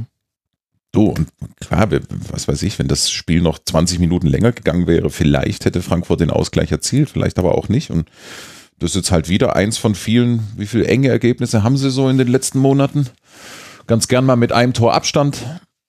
Bremen, Berlin, jetzt die SGE. Augsburg auch. Augsburg. Nuffset. Nuffset. Hast du was zu ergänzen, Basti? Nö, weiß nicht, mich erinnert das auch an dieses Tedesco-Schalke. So. Läuft halt. Mit dem Unterschied, dass es nicht immer nur Standardtore ja, sind. genau. Also das ist, ja, äh, das sollte man schon sagen. Ähm, es ist äh, ich finde auch für die Verhältnisse, was du auf Schalke musst du halt trotzdem immer denken, wenn ich das halt mit den anderen Trainern vergleiche, immer, die dann sonst so da waren. Ich finde, der moderiert das schon ganz gut. Also ich habe jetzt von Schalke trotzdem dieses, du hast nicht mehr dieses Gefühl, da ist jetzt wieder Chaos, bla bla bla bla, sondern ich habe das Gefühl, der hat das einigermaßen im Griff. Der hat auch Spieler irgendwie in den Griff gekriegt, wo man es nicht mehr gedacht hätte. Also Harid zum Beispiel. Also ich habe trotzdem, ich habe jetzt nicht das allerbeste Bild von diesem Schalker Fußball, ich habe aber auch irgendwie kein schlechtes, sondern es ist trotzdem, ich habe so einen leicht positiven Ausschlag, wenn ich an Schalke denke, muss ich sagen. Es ist, ist, halt ein sehr solider Fußball. Schalke macht ja, keine verrückten das Dinge ist ein mehr. Sehr gutes Wort. Unter, unter genau. Tedesco haben sie vor allem in der letzten Saison dann sehr hektisch reagiert und haben dann auch taktisch äh, verrückte Dinge gemacht mit komischem Anlaufverhalten, mit komischen Umstellungen, auch, auch im zentralen Mittelfeld und da hat dann viel nicht funktioniert. Und jetzt macht äh, Schalke wieder viel die einfachen Dinge, die sogenannten Grundtugenden. Also es wird wahnsinnig viel gelaufen. Es wird erstmal geguckt, dass man kein Tor fängt, bevor man guckt, ob man ein Tor erzielen kann. Jeder ist in der Abwehrarbeit mit, mit eingebunden. Es gibt keinen, der einfach nur vorne rumhängen darf. Und alle Spieler machen das dann aber auch. Und ausgehend von dieser sehr breiten Basis setzt man dann aber halt auch nach vorne Akzente, hat da ein bisschen Spielglück in manchen Spielen, hat da aber auch die Qualität, eben solche Chancen reinzumachen. Also in der Partie gegen, gegen Frankfurt hätte ja sogar Burgstaller mit etwas mehr Glück sogar noch auf 2 zu 0 gestellt in Unterzahl. Es war auch so eine Szene, wo nicht viele Mannschaften eine Chance draus kreieren, aus so einem Schuss aus 18 Metern einfach und dann klatscht er halt an dem Pfosten und da hätte Renault keine Chance gehabt. Und diese, diese vielen kleinen Dinge macht eben Schalke gut und es ist eben weniger hektisch und weniger aktionistisch auch noch, als man es zum Teil unter Tedesco hatte, wo eben auch Spieler verschoben wurden. Also jetzt zum Beispiel spielt ein Ochipka da in Innenverteidigung, nachdem McKenny sich verletzt hat und Miranda kommt auf einmal, auf einmal darf man Miranda mal sehen und mal gucken, mhm. wie gut oder schlecht ist der denn jetzt eigentlich. Und es wird aber viel weniger thematisiert und Schalke muss immer noch viel improvisieren, aber irgendwie wirkt das Ganze unaufgeregter, als es in der Tedesco-Zeit war, weil da glaube ich an, weil der vielleicht also gefühlt hat der vielleicht auch einfach zu viele taktische Informationen mitgegeben und die Mannschaft überfrachtet. Und bei David Wagner wirkt das jetzt alles wieder sehr viel einfacher, strukturierter. Und dann eben mit so ein paar Faktoren, die wir jetzt alle schon genannt haben, führt das dann eben zu einer viel, viel, viel solideren Saison mit weniger Ausschlägen nach oben und nach unten. Ja, aber ich kann ehrlich, wenn die sich jetzt im Winter überlegen sollten, ich weiß nicht, wie die Situation ist, sich noch einen richtig geilen Stürmer zu holen, dann können die tatsächlich auch auf dem Platz bleiben, wo die jetzt sind, glaube ich. Gut, und da weiß man ja gar nicht, wen man nehmen soll. Also es hat keinen Stürmern, die im Winter bezahlbar sind. also ich kenne zumindest einen, der in Mailand nicht allzu zufrieden ist. Stimmt. Ja, Kann man sich den leisten, Basti? Aber äh, äh, es muss natürlich Elfmeter geben, finde ich. Äh, also ja, das anderthalb Mal. Ähm, also zumindest einer von beiden. Wenn du zwei ja, genau. Nummern hast, dann gib halt eine. Ja. Äh, Finde ich schon, dass das äh, zu erwähnen ist. Dann ist es natürlich auch für Frankfurt total unglücklich gelaufen, weil es auch nur eine vermeintliche Überzahl ist, weil mhm. Toro, glaube ich, noch ja. einen Bewegungsradius von äh, anderthalb Metern hatte. Und eigentlich Mit dem auch konnte ich mich sehr gut identifizieren. Also der verletzte Toro, der ist immer noch besser als das ich kommt hin. genau. Aber so vom Laufaufwand her. Aber Toro ja. macht im Übrigen eigentlich das 1-1. Also wenn ja. der... Äh, fällt das Ding vor die Füße. Ja, und, und, der, aber er, kann, aber halt einfach zwei halt nicht. Das war schon tragisch. Das war tragisch. Man hat auch richtig gesehen, wie er auf den Ball runterguckt mhm. und sich so denkt, verdammt, den kann ich den jetzt ja, ja, das ist, äh, das ist, das ist schon, also da kommt halt auch einfach viel zusammen. Ähm, aber ich finde, also ich, ist mir trotzdem, mir ist nicht ganz klar, wie es äh, für das zweite Kabak-Halten äh, kein, äh, keinen Elfmeter geben konnte. Den muss Frankfurt dann auch erstmal noch reinmachen, aber das sind halt alle diese Fügungen. Dann ist Frankfurt da in Überzahl, aber nicht wirklich, äh, die halt im Moment oft für Schalke äh, ja, zum, zum Sieg führen. Was ja den Blick ganz gut auf die Eintracht lenkt, Basti. Also wir hatten viele Veränderungen in diesem Spiel. Dost konnte überraschenderweise vom Beginn an spielen. Chandler durfte mit ran. Die, die hintere Reihe mit Touré, Hinteregger, Endika haben wir so auch noch nicht gesehen in der Saison. Und Toro durfte endlich mal auch mal wieder zeigen, was er so drauf hat. Wie würdest du denn jetzt dann in Summe den Auftritt auf Schalke bewerten, jenseits vom Ergebnis. Auch wenn das Ergebnis natürlich das Entscheidende ist, aber es bringt ja auch nichts, wenn wir uns jetzt immer nur an, an so Einzelspielverläufen aufhängen, wenn wir mal den größeren Kontext in der Saison betrachten wollen. Ja, aber ich finde, dieses Spiel kannst du als, um diesen größeren Kontext zu beschreiben, tatsächlich auch ganz gut benutzen. Das mhm. ist nicht katastrophal schlecht. Das ist aber auch sehr ungefährlich und eindimensional. Ich weiß nicht, wie viele Flanken Eintracht gestern wieder hat, also ich kann das auch nicht mehr sehen. 30. Die, ja, also es geht das, sogar. Für Frankfurt ist das. Ja, für Frankfurter Verhältnisse da geht das, aber das geht nicht. Die Eintracht hat, glaube ich, ich weiß nicht, wann ich mir die Statistik angeschaut habe, vor ein oder zwei Wochen, war die Eintracht auf Platz eins mit über 250 Flanken auf der, der bei Bundesliga.com. Das geht nicht. Also das geht nicht zu sagen, okay, das ist das zweite Jahr von einem Trainer. Du hast trotzdem das, ein gewisses Korsett an Spielern, ist doch trotzdem noch da. Und die Spieler, die du verloren hast, sind ja nicht die, die, die für die Flanken sorgen, sondern die sollen die eigentlich verwerten, so. Das heißt, dieses Grundkonzept von hinten heraus, was zu den Flanken führt, ist nicht neu. Und das kann für mich keine Weiterentwicklung sein, wenn ich sage, okay, wir flanken jetzt nur noch. Äh, das enttäuscht mich ein bisschen. Ich finde, die Eintracht war tatsächlich, die war nicht schlecht und du siehst bei dieser Mannschaft auch, also es ist, du kannst es nicht vergleichen mit Zeiten, die hatten wir unter Schaf und Fee, wo du wusstest, okay, da stimmt auch in der Mannschaft was nicht. So, da, die sind nicht motiviert, sondern die Eintracht Hütte hat es ja bei im Intro bei dir gesagt, die Eintracht mhm. hat echt viele Spiele gehabt.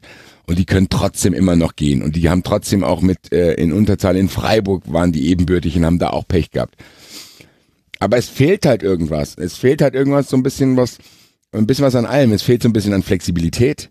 Es fehlt ein bisschen am Glück auch wieder. Darf man auch nicht vergessen. Die Eintracht hatte in diesen, in diesen Phasen, wo die die Liga hergespielt haben, auch so und das hatten wir am Anfang der Saison auch. Wir spielen zu Hause gegen Hoffenheim, gegen Düsseldorf. Da gewinnen wir mit einem Torunterschied. Das kann auch andersrum ausgehen. Mhm. Jetzt haben wir es an gewissen Stellen nicht mehr.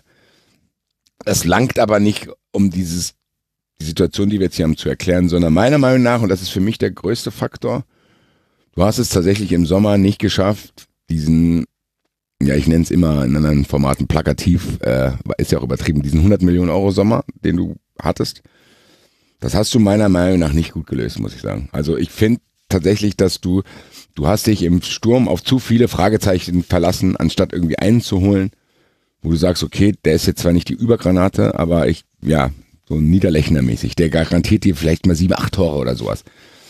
Weil du hast tatsächlich diese Karte gespielt mit, mit Dost, der jetzt überraschend komischerweise, der von unserer medizinischen Abteilung schon irgendwie ins nächste Jahr geschrieben wurde. Plötzlich stellt man fest, der Nerv ist nur eingeklemmt, was auch ein bisschen merkwürdig ist der kommt aus Portugal und nach eigenen Aussagen hat er gesagt, in Portugal wird nicht gut trainiert, ich bin noch nicht fit, bla bla bla. Kann man mit dem Spieler erklären. Dann hast du André Silva, der eine Historie hat mit seiner Achillessehne, der, der in Mailand auch nicht zum Zug kam, wo die Mailand-Fans froh waren, dass er weg ist. Dann hast du Juvelic geholt, der ein junges Talent ist, wo du aber in den ersten Spielen auch direkt schon gesehen hast, selbst gegen Tallinn und Vaduz, wo wir gespielt haben, hast du gesehen, okay, der wirkt auf dem Platz trotzdem noch wie ein A-Jugendlicher, der wird dieses eine Jahr brauchen, was auch völlig okay ist. Also das hat Jovic auch gebraucht. Und dann hast du quasi den Stürmer Nummer 4 aus der letzten Saison als zu deinem Stürmer Nummer 1 gemacht. Und der kann das nicht liefern. Der, der liefert das alle drei Spiele der hat aber trotzdem meiner Meinung nach auch nicht diese, dieses taktische Verständnis, was teilweise andere Spieler hatten, was Haller zum Beispiel hatte. Also Haller war tatsächlich für mich einer der zentralsten Spieler, die die Eintracht jemals hatte, tatsächlich. Das soll nicht übertrieben klingen, aber trotzdem hat er so viel Input und so viel Auswirkungen auf dieses Spielsystem gehabt, dass andere Leute von ihm profitiert haben. Er hat Bälle festgemacht, er war ein sehr, sehr zentraler Spieler, hat teilweise sogar auch Tore gemacht. Und du hast schon am Ende der letzten Saison gesehen, wenn er nicht da ist, mhm. kacken die Leute um ihn herum auch ein bisschen mit ab. Und jetzt sind auch noch Jovic und Rebic weg. Das heißt, Kostic wird so ein bisschen nach unten gezogen dadurch. Du hast viele Spieler, äh, die mit sich selber beschäftigt waren und sind und jetzt erst reinkommen mit Indika und Touré. Also von denen, Touré ist einer der Spieler, dem erlaube ich diesen Fehler. Weil ich vielleicht weiß, okay, das bringt mir in Zukunft was. Der soll sich ruhig probieren, irgendwie da reinzuspielen, weil diese Verteidigung mit Hinteregger, Indika links und Touré rechts finde ich eigentlich ganz charmant. Das sind halt alle Spieler. So erlaube ich auch, dass er Fehlpässe spielt. Der kommt hier neu rein, der kommt in ein nicht funktionierendes Gebilde. Also das sind, das sind alles Sachen, die kannst du erklären, was ich meiner Meinung nach nicht, was man nicht erklären kann, wie man so fahrlässig das in der Offensive äh, machen konnte. Und dann merkt, okay, da stimmt irgendwas nicht. Und das Einzige, was mir jetzt einfällt, ist, wir flanken ständig. Und weil, weil ich kann es wirklich nicht mehr sehen. Ich, ich, ich werde wahnsinnig in dem Stadion, weil diese Flanken sind auch noch unglaublich harmlos. Mhm. Und in Mainz hatten wir diese Aufholjagd, da war nicht mal ein Stürmer vorne drin. Da, da, da, da steht Gacinovic da und dann flanken die das Ding rein. Da denke ich mir, bolzt doch lieber aus 40 Metern drauf und hofft, dass er einen abprallt. Aber diese Flanken sind tatsächlich zu einem Ärgernis geworden. Und man muss sagen, mit dieser Niederlage da, die, ja, Jonas hat gesagt, die hätte nicht sein müssen. Die Eintracht kann sich aber auch nicht unfassbar beschweren, zu sagen, Gott, wir haben die hergespielt und dann wurden wir betrogen. Nein, so ein Spiel kannst du halt auch verlieren, wenn es blöd läuft. Ja, und jetzt stehst du halt genau auf dem Platz mit der Punktzahl, die wahrscheinlich deine momentane Leistungsstärke aussagt. Und das ist für uns als Frankfurt-Fans in diesem Hangover von diesen geilen drei Jahren jetzt oder zwei natürlich nicht so einfach zu akzeptieren, aber wahrscheinlich ist es normal. Aber das heißt ja nicht, dass ich es gut finden muss. Weil trotzdem mehr drin gewesen wäre. Ganz ehrlich, wenn wir bei jedem Verein, über den wir heute geredet haben, gesagt haben, ja, die Bundesliga ist dies Jahr, dies Jahr ist eigentlich leicht drin zu bleiben, dies Jahr ist leicht Meister zu werden, dies Jahr ist leicht in die Champions League zu kommen. Ja, leicht, leicht, leicht. Es wäre so leicht für die Eintracht gewesen, dieses Jahr diesen Schritt zu machen, den wir in Frankfurt alle haben wollen, so ein bisschen Richtung Gladbach. Zu denken, okay, wir haben jetzt endlich mal Werte generiert, wir haben Geld eingenommen, wir haben Hinteregger fest verpflichtet, Trapp fest verpflichtet, Rode fest verpflichtet. Jetzt kommt vielleicht dieser Schritt, wir ballern im Sommer nochmal Kostic für 5 Millionen raus, äh, 50 Millionen, 5 Millionen, sorry, äh, 50 Millionen raus und dann gucken wir, dass wir die Kaderbreite so stabil qualitativ hochhalten, dass wir vielleicht wirklich ein Verein sind, der nie mehr unter Platz 10 rutscht. So, das heißt nie mehr, aber zumindest so von der, von der, von, vom Spirit her und von den äh, Möglichkeiten, die man hat. Klar kannst du dann auch mal Elfter werden, aber so, dass du dich da vorne einfach festhackst. So wie die Hertha das in der Liga gemacht hat, machst du das unter den Top Ten. Und das sehe ich gerade so ein bisschen in Gefahr, weil ganz merkwürdigerweise ist hier in Frankfurt äh, auch ganz schnell aufgeheizte Stimmung. Das verstehe ich noch nicht ganz, aber es ist tatsächlich findest du das, so. Findest du das wirklich merkwürdig, Basti? Ich als jemand, der die Eintracht ja schon so immer so halbnah verfolgt, jetzt schon seit über einer Dekade durch freundschaftliche äh, Verbandelung nach äh, Frankfurt. Für mich ist das genauso wie die Eintracht, wie ich sie immer erlebt habe. Auch das Umfeld der Eintracht, ehrlich gesagt. Hm, ja, aber dann erinnere dich an die Zeit mit Bruchhagen und Funkel. Also da ist, da ist nicht viel Hektik ausgebrochen bei irgendwelchen Sachen, muss ich sagen. Ja, weil also da ja auch Ende. quasi, also das war ja weil die zwei zwar einen soliden Job gemacht haben, aber in, weil sie halt Eintracht Frankfurt sowohl sportlich wie auch finanziell konsolidiert haben. Also das war halt einfach diese Phase, in der die ja. Eintracht wie so ein Tier auf der Straße war, bei dem du mit dem Stock erst noch dran gehst, um zu gucken, zuckt es noch oder? Die Eintracht, die Eintracht war tatsächlich auch mal wie die Härte. Das fällt ja. mir nicht leicht, das zu sagen. Nee, ähm, ja klar, na, nein.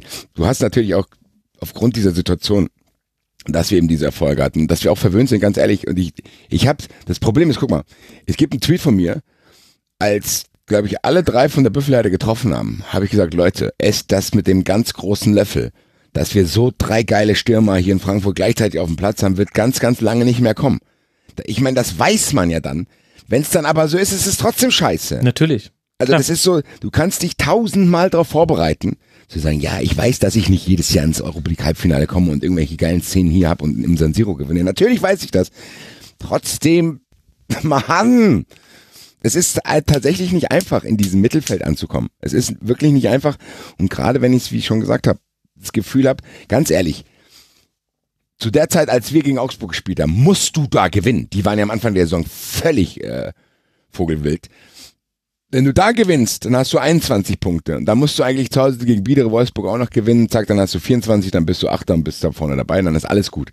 Das heißt, diese, diese Stimmung, die bei der Eintracht gerade irgendwie äh, herrscht, die hängt auch von vielen Kleinigkeiten gerade ab. Mhm. Du hast das Problem, Dost verletzt sich. Also es sind so, es hätte gar nicht, um diesen Turnaround positiv zu gestalten, das kann ja immer noch passieren. Lass die Eintracht die nächsten beiden Spiele gewinnen und du hast dann hast du dann eben jene 24 Punkte und guckst, was die anderen machen. Bis im DFB-Pokal noch, überwinterst übrigens auch in Europa. Dann ist auf den ersten Blick alles gut. Trotzdem, und natürlich auf einem niedrigen Niveau, habe ich auch das Gefühl, bei der Eintracht stimmt irgendwas nicht. Ich habe irgendwie das Gefühl, irgendwas, und ich kann es leider, auch wenn ich nah dran bin, nicht greifen gerade, was da los ist, weil es trotzdem Auftritte dieser Mannschaft gibt, die dann merkwürdig zu erklären sind, muss ich sagen. Darf ich einen externen Ansatz, Erklärungsansatz? Bitte, die sind meistens sogar noch hilfreicher, als wenn man da in seinem Kopf also, badet. Der Fußball von Adi Hütte äh, beruht in seinen Grundzügen auf Intensität. Mit dem Ball und gegen den Ball. Also eine der wenigen Mannschaften, die auch mit dem Ball intensiv spielt, weil es ehrlich gesagt gar nicht so einfach umzusetzen ist, aber da hat man halt auch die richtigen Spieler für. Diese Intensität kriegt die Eintracht nur noch in 30 Prozent der Spiele in dieser Hinserie tatsächlich auf dem Platz. Es funktioniert gegen Bayern, es funktioniert gegen ein paar andere Mannschaften, aus welchen Gründen auch immer es dann da ist. Fakt ist auf jeden Fall, man kann sich nicht davon lösen, dass die Intensität nicht von allen Spielern getragen wird in allen Spielen. Damit fehlt einer der wesentlichen Faktoren, der Eintracht so erfolgreich gemacht hat in der letzten Saison und der auch das ist, was Arti Hütter sehen möchte und woraufhin auch im Grunde alles ausgelegt ist. Also alles ist ausgelegt auf den Ballgewinn, auf das Umschalten, auf das schnelle Spiel über den Flügel. Das ist einfach so elementar für Eintracht Frankfurt, dass wenn das eben fehlt, vor allem diese Ballgewinne, diese hohen Ballgewinne, dass es, dass es ein Problem ist. Und gleichzeitig sieht man aber auch, dass nicht bei jedem Spieler diese Intensität in den Spielen fehlt, sondern es gibt deutliche Ungleichgewichte in der Mannschaft zwischen eben zum Beispiel einem Philipp Kostic, einem Martin Hinteregger und der Art und Weise, wie die den Fußball spielen, auch im 28. Pflichtspiel in dieser Hinserie und eben anderen Spielern, wie zum Beispiel Da Costa, wie auch Kamada wie So, ohne dass ich jetzt sagen will, es liegt an diesen einzelnen Spielern, aber du siehst, ja, weiß, dass es quasi nicht mehr aus einem Guss ist. Und jetzt daran kannst du zwei Sachen ablesen. Zum einen eben, ähm, Adi Hütter hat es jetzt noch nicht geschafft und das ist vielleicht auch einfach nicht möglich in, innerhalb einer Hinserie nur mit, aus englischen Wochen, hat es nicht geschafft, Elemente zu implementieren, die nicht nur funktionieren, wenn du, wenn du einen Ball gewinnst oder wenn du mit allen Außenverteidigern nachschiebst wie wild und damit hinten eben Lücken aufreißt. Also oder wenn du einfach nur Kostic den Ball gibst. Also ich genau, habe das Gefühl, also, die Eintracht, ich hab's Wobei das wollte er ja gar nicht. Das hat er ja selber kritisiert. Aber das naja, ist halt so der natürliche halt. Lösungsweg, halt. den die Spieler sich halt suchen. Weil ja, ich habe das einzige, also um das abzuschließen, was mir noch eingefallen ist. Ich habe bei der Eintracht momentan das Gefühl, dass die Eintracht zu viel Aufwand betreiben muss, um selber in gefährliche Position zu kommen. Und man muss gegen die Eintracht zu sehr, sehr wenig Aufwand betreiben, um gegen die Eintracht in gefährliche Ja, weil die Eintracht halt längere Wege gehen muss. Weil es halt ja. in der letzten Saison, ich habe jetzt die Statistik dazu nicht da, aber in der letzten Saison war es meiner Meinung nach viel häufiger so, Ballgewinn rund um die Mittellinie oder sogar schon in der gegnerischen Hälfte und dann zack nach vorne. Jetzt ist es viel, viel häufiger so, wir haben den Ball von hinten, okay, wir spielen ihn jetzt raus, jetzt schicken wir Kostic den Flügel entlang und dann musste er erstmal 40 Meter gehen, bevor er dann eine seiner Flanken schlagen kann. Und dann stellt er überrascht fest, oh, in der Mitte ist aber nur einer mitgelaufen. Wir hatten nur einen im Strafraum. Oh, das war jetzt aber doof. Und dann dasselbe wieder von vorne. Und das halt 50 Mal pro Spiel. Ja, es ist, es, ist, es ist nicht so einfach zu greifen, wie, weil du hast es ja auch schon gesagt, es gibt ja Erklärungsansätze. Also es ist nicht so, dass man sagt, ey, das ist alles Kacke, sondern du kannst halt sagen, ja, du hast ja, die Eintracht hat, ich weiß nicht, wie viele Spiele jetzt schon gemacht dieses Jahr. Und das ist auch wieder 29 kann das sein. Ja, genau. Das ist also in der Ding, Hinrunde wenn, nur. In wenn ich euch sage, Jahren von Hütter waren es 80 jetzt dann.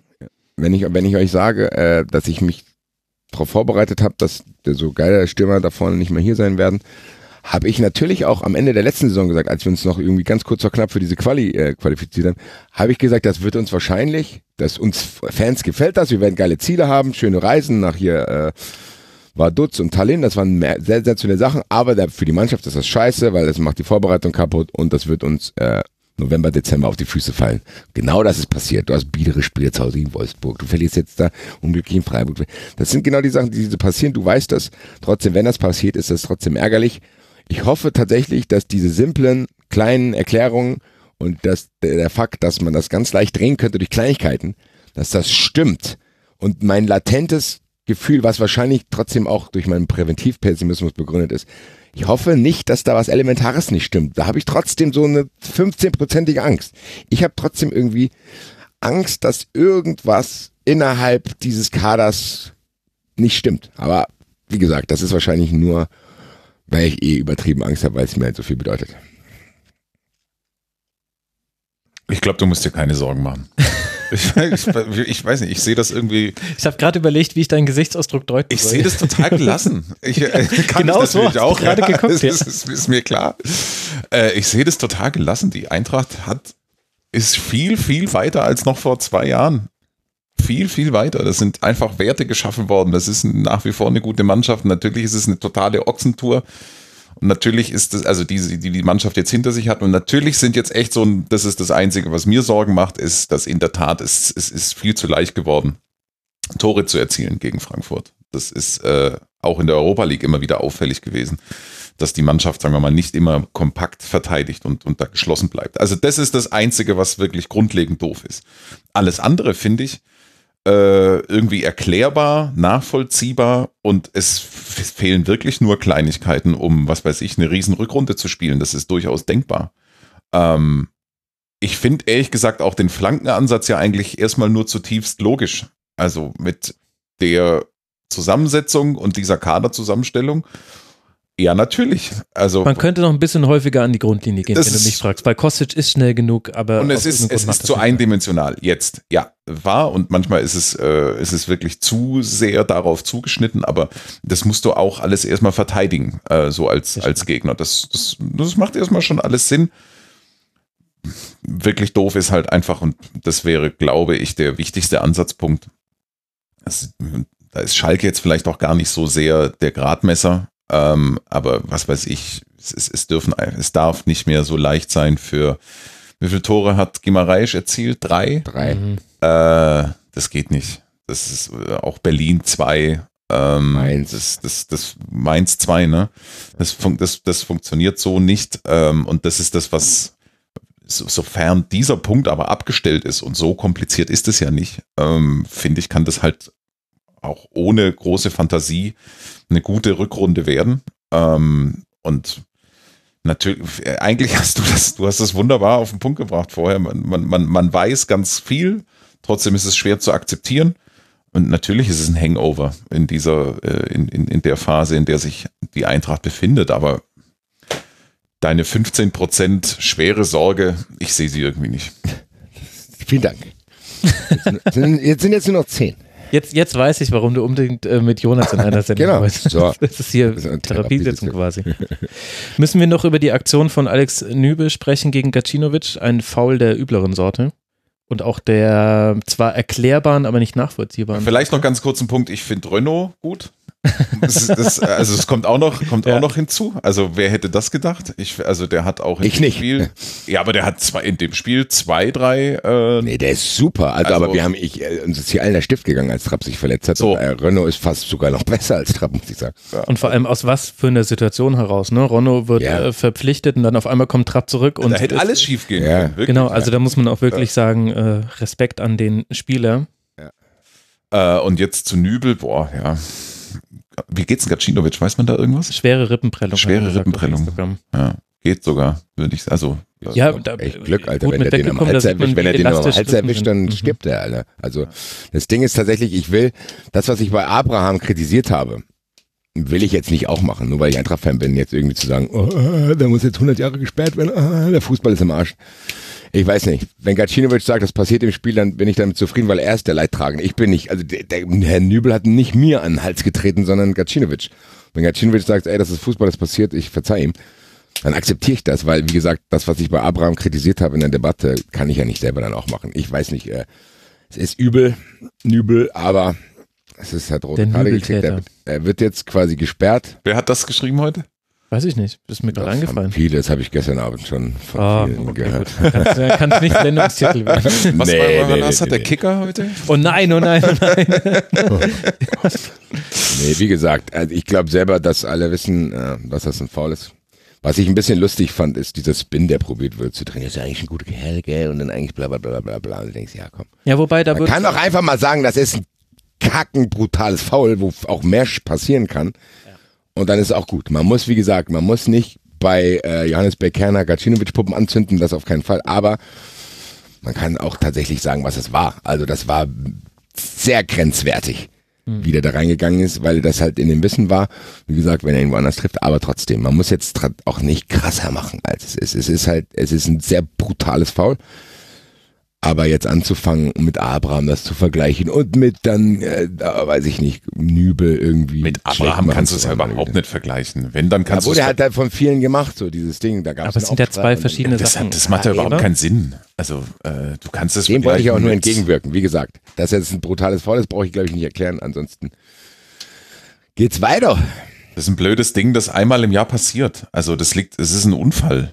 Glaub, am, am glaube ich. Ja, aber schon, äh, aber schon halt einfach mit einem extremen Hirnaussetzer. Ja, ja, natürlich. Beteiligt. Also du darfst halt, ein, wenn du rauskommst, du darfst, du darfst das, den Fuß nicht so hochnehmen. Das Nein, ist halt einfach darfst, extrem darfst gefährliches Spiel. Das, das, das, Und ich, also ich stelle mir da schon ehrlich gesagt Fragen. Jeden, an jedem Spieltag darf ich mir in der Vorberichterstattung äh, Fragen nach Alex Nübel bei Schalke anhören. Egal welcher übertragene Sender. Immer wird gefragt, wechselt er denn jetzt zu Bayern? Und ich frage mich jetzt schon seit ein paar Spieltagen, Mm, warum eigentlich, ehrlich gesagt? Also ohne jetzt po zu polemisch sein zu wollen, aber ich finde, dass Nübel, da, da häufen sich die Aussetzer in den letzten Spielen. Da kann ich vier, fünf, vier, fünf Szenen mhm. in den letzten acht Spielen nennen, was meiner Meinung nach immer noch okay ist für einen Bundesliga-Torhüter, wo ich mich aber frage, woher kommt denn das, dass jetzt so getan wird, als wäre das die zukünftige Offenbarung auf dieser Position und als wäre jetzt die alles entscheidende Frage für Schalke 04, ob der wechselt oder nicht? Also und da gehört für mich so eine Szene auch mit rein, weil das ist was, was extrem dumm, was gefährlich war, was auch unnötig war. Er, da waren noch äh, zwei Schalke-Spieler mit dabei. Der Ball war leicht diagonal gespielt, das heißt, er wäre vom Tor weggegangen. Er hätte nicht rauskommen müssen. Er hat diese Entscheidung getroffen.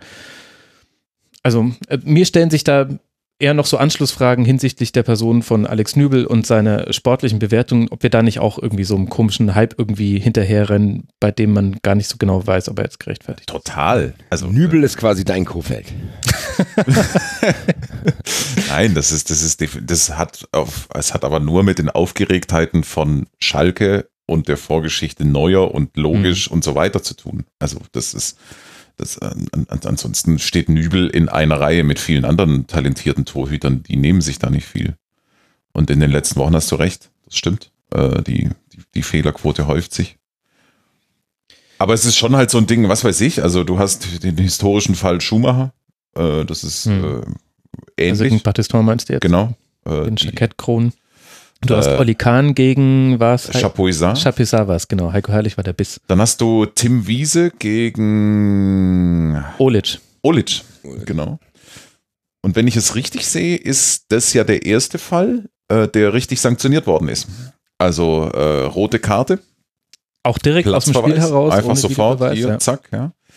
Äh, wobei Schumacher war, glaube ich, im Strafraum noch, äh, wenn ich es richtig, richtig. Ja, und Schumacher war natürlich nicht das ausgestreckte Bein, sondern er hat irgendwie, er hat sich ja so weggedreht und ihn aber halt dann direkt am, am ja. Kinn erwischt, aber es war. Aber Tim Wiese bis heute unerklärlich, ja. äh, der, dass, dass der nicht äh, vom Platz gestellt worden ist und. Äh, Oli Kahn hatte das Glück, dass äh, Chapuisat dass er nicht. Wieder, wieder, wieder Stier ausgewichen ist um Torero ja. und äh, Oli Kahn wurde da ja auch immer so ein bisschen gesondert behandelt, muss man tatsächlich sagen. Ja.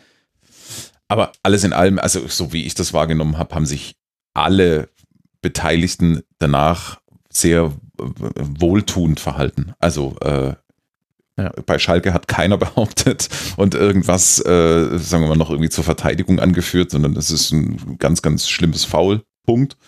Und äh, insbesondere wie Adi Hütter sich nach dem Spiel geäußert hat, also das finde ich schon, das finde ich großartig. Und dann wollen wir es auch nicht überbewerten, dass es als Rettungsaktion bezeichnet wurde auf der Homepage von Schalke 04. Was erwarten wir von Spielberichten von Vereinen?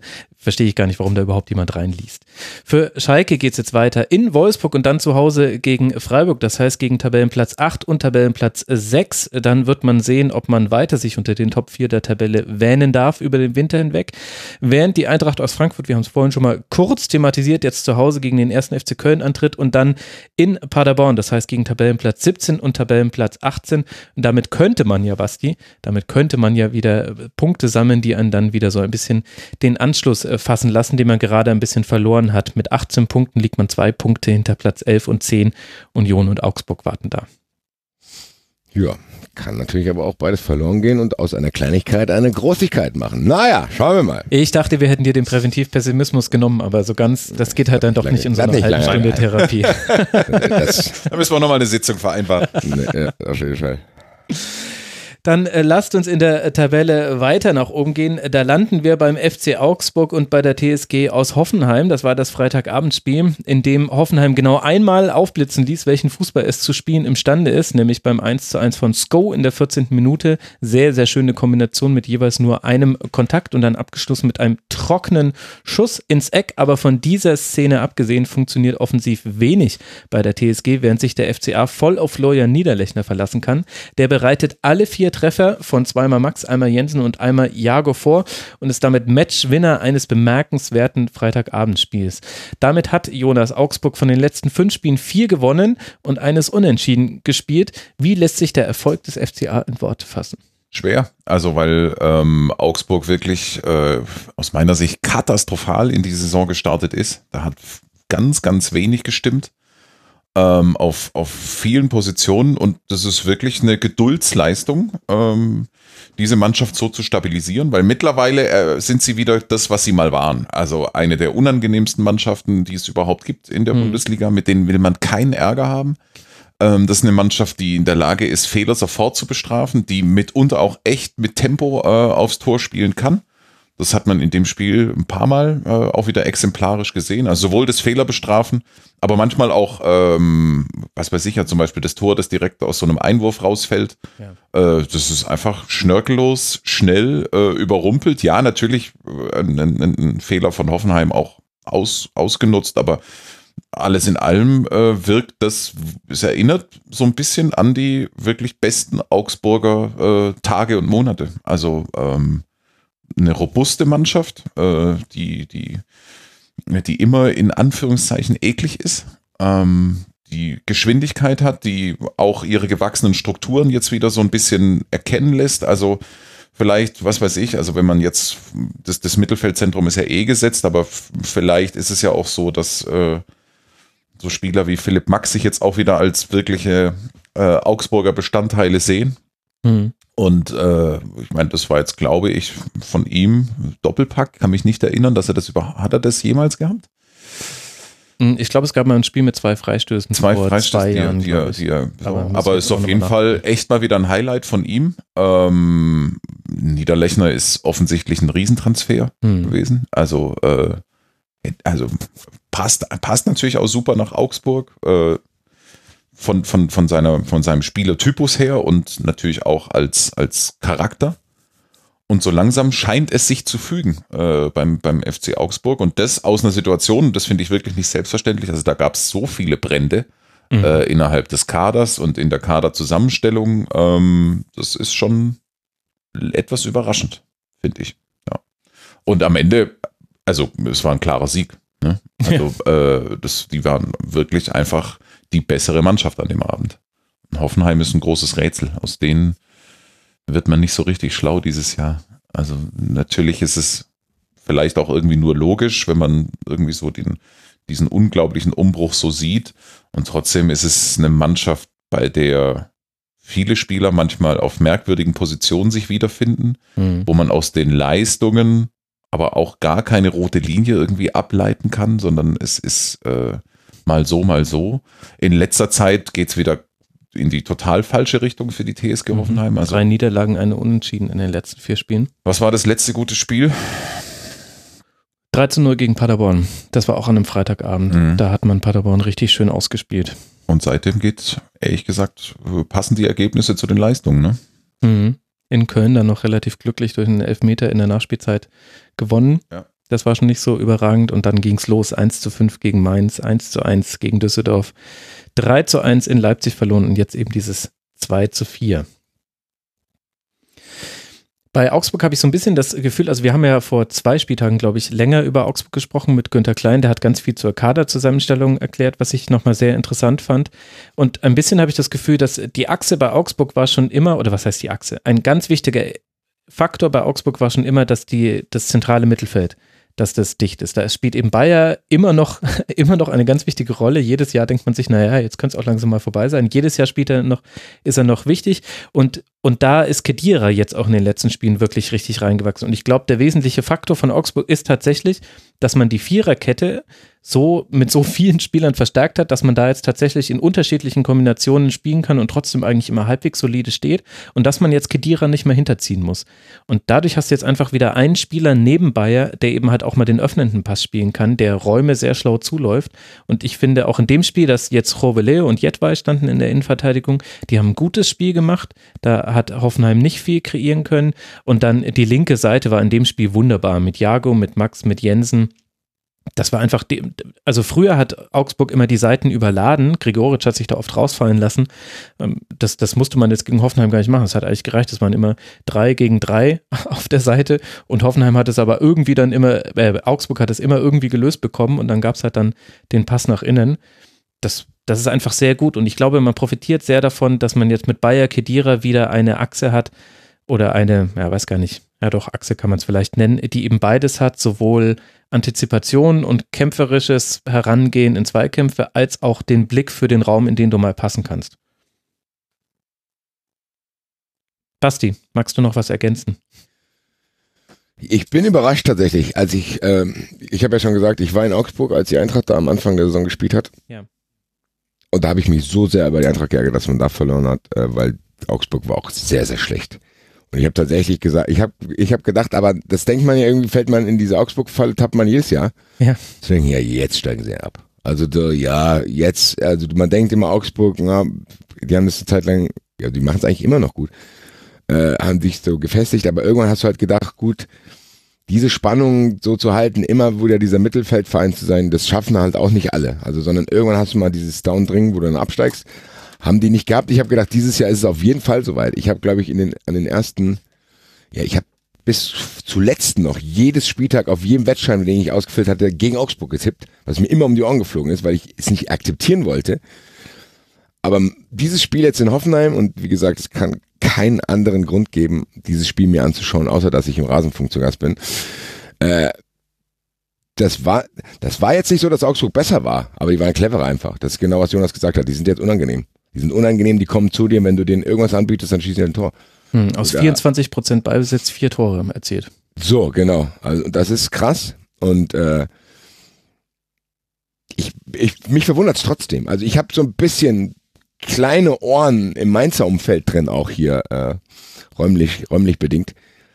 Da gab es keinen, der traurig war, dass Martin Schmidt nicht mehr da ist. Also äh, das hätte ich dem Trainer auch nicht zugetraut, zu denken, okay, ich habe gedacht, das ist jetzt der nächste Durchlauftrainer, der wird dann am 24. Spieltag wieder entlassen, dann kommt wieder ein neuer, bla bla bla. Ich hätte ihm das nicht zugetraut, deswegen kann ich hier an der Stelle nur Respekt sagen. über die Gründe könnte ich jetzt nur spekulieren, da bin ich nicht nah genug dran, aber wenn du sagst, ihr hattet eh schon einen Augsburg-Schwerpunkt, dann ist es ja ganz gut. Ich kann tatsächlich nur meine Ver- und Bewunderung ausdrücken. Und gleichzeitig auf der anderen Seite Verwunderung, da sind wir eben auch bei Hoffenheim. Also Augsburg ja, hat in einem sehr, sehr engen 4-4-2 gespielt. Hoffenheim hatte eigentlich auch immer wieder Spiele zwischen den Linien, aber das war wieder völlig wild. Also, äh, also mein Erklärungsansatz ist neben dem, dass einige Spieler also über, über taktische Formation kann man durchaus reden, beziehungsweise deren Besetzung. Also Adamian und Bebu auf den Flügeln kann man natürlich machen, wenn du aber weißt, dass der Gegner dich sehr, sehr tief erwartet, so wie es Augsburg ja gemacht hat, und zwar über das komplette Spiel hinweg, dann werden halt auch die, die Fähigkeiten, die diese Spieler haben, die vor allem im, also bei Bebu in der Geschwindigkeit liegen und bei Adamian auch so ein bisschen in den, dass man sich über den Lauf quasi den, den Pass erspielt, weil man in den Raum reingeht. Das, das war da gar nicht möglich. Und dann ab der 60. Minute gab es dann die Dreierkette. Da hat auch Tobi Escher auf Twitter das entsprechend verfolgt. Äh, Grillic, Rudi Akpobuma.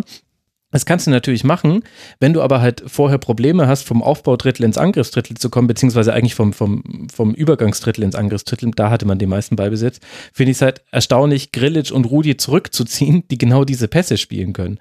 Also da gab es jetzt schon zum wiederholten Mal, wir hatten ja schon mal ein, ein Spiel, bei dem man Fragen hatte hinsichtlich der, der Aufstellung, das war gegen Mainz 05, da hat Schreuder auch mit Akpo Boomer als Linksaußen vorne eine zumindest interessante Entscheidung getroffen. War das jetzt zum wiederholten Mal ein Spiel, wo man das Gefühl hatte, ja, es wird etwas probiert, aber bei Hoffenheim werden gerade nie die einfachen Sachen probiert, sondern es wird immer so, so kompliziert und so irre.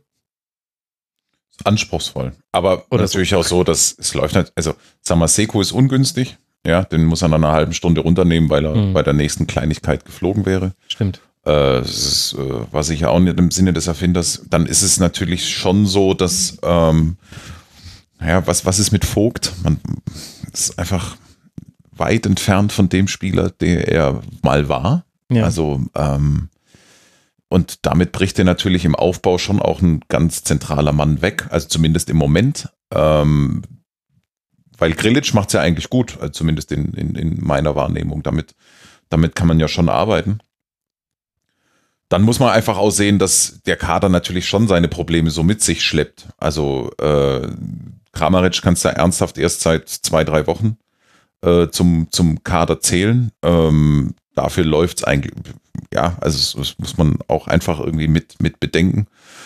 Und in der Innenverteidigung oder im Aufbau mit Vogt äh, fehlt auch ein, ein, ein eigentlich als fester Leistungsträger eingeplanter Spieler dass es dann diverse Neuzugänge gibt, die, aber das macht es halt so komisch, ne? Also mal funktionieren sie und mal nicht. Also äh, das, das ist das, was es so so unerklärlich oder, oder so schwer macht. Das ist echt, es ist Leverkusen in Blau. Jede Woche was anderes. Ja, ja, ja. Also so die ganz einfachen Lehren gibt es nicht.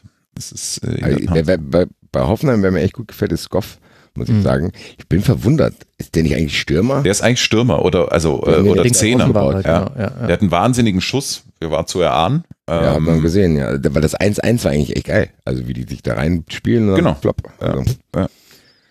Der hat einen unfassbaren linken Fuß, aber er hat auch einen genialen Freistoß. Äh, gen hm. Hat er, glaube ich, auch schon einen in dem Jahr gemacht. Äh, genau, der, und der, da haben wir alle drauf gewartet, weil letzte Saison hat er in Dänemark, ist er Torschützenkönig geworden. Ich glaube, mit 33 Toren und 16 davon waren nach direkten Freistößen. Also ja, der hat ja auch in dem Spiel, tatsächlich war er noch der mit den meisten Offensivaktionen also mir gefällt er, also als Linksverteidiger finde ich ihn in, in einem Dreieraufbau besser, also quasi in der alten Nico Schulz-Rolle. Das kann er richtig gut, weil er nämlich sowohl die Fähigkeit hat, an die Grundlinie zu gehen, dann zurückzulegen, als auch nach innen zu ziehen. Aber dann hat er halt den, den Ball auf dem falschen Fuß. Aber insgesamt würde ich jetzt auch nicht sagen wollen, dass ich erklären könnte, warum das bei Hoffenheim so ist, wie es ist. Ich finde es nur bemerkenswert, ist jetzt auch nicht schlimm, ist ein Umbruchjahr und ist ein neuer Trainer, neue Spiele und so weiter. Es ist nur, es, es wirkt sehr verschenkt, was Hoffenheim gerade macht. Also du spielst eben eine Reihe, du gewinnst bei Bayern und als eine der wenigen Mannschaften, die gegen Bayern gewonnen hat in dieser Saison, hast du danach auch weitere Siege, sondern verlierst nicht. Sowohl mhm. Gladbach als auch Eintracht Frankfurt haben das ja zum Beispiel anders erlebt.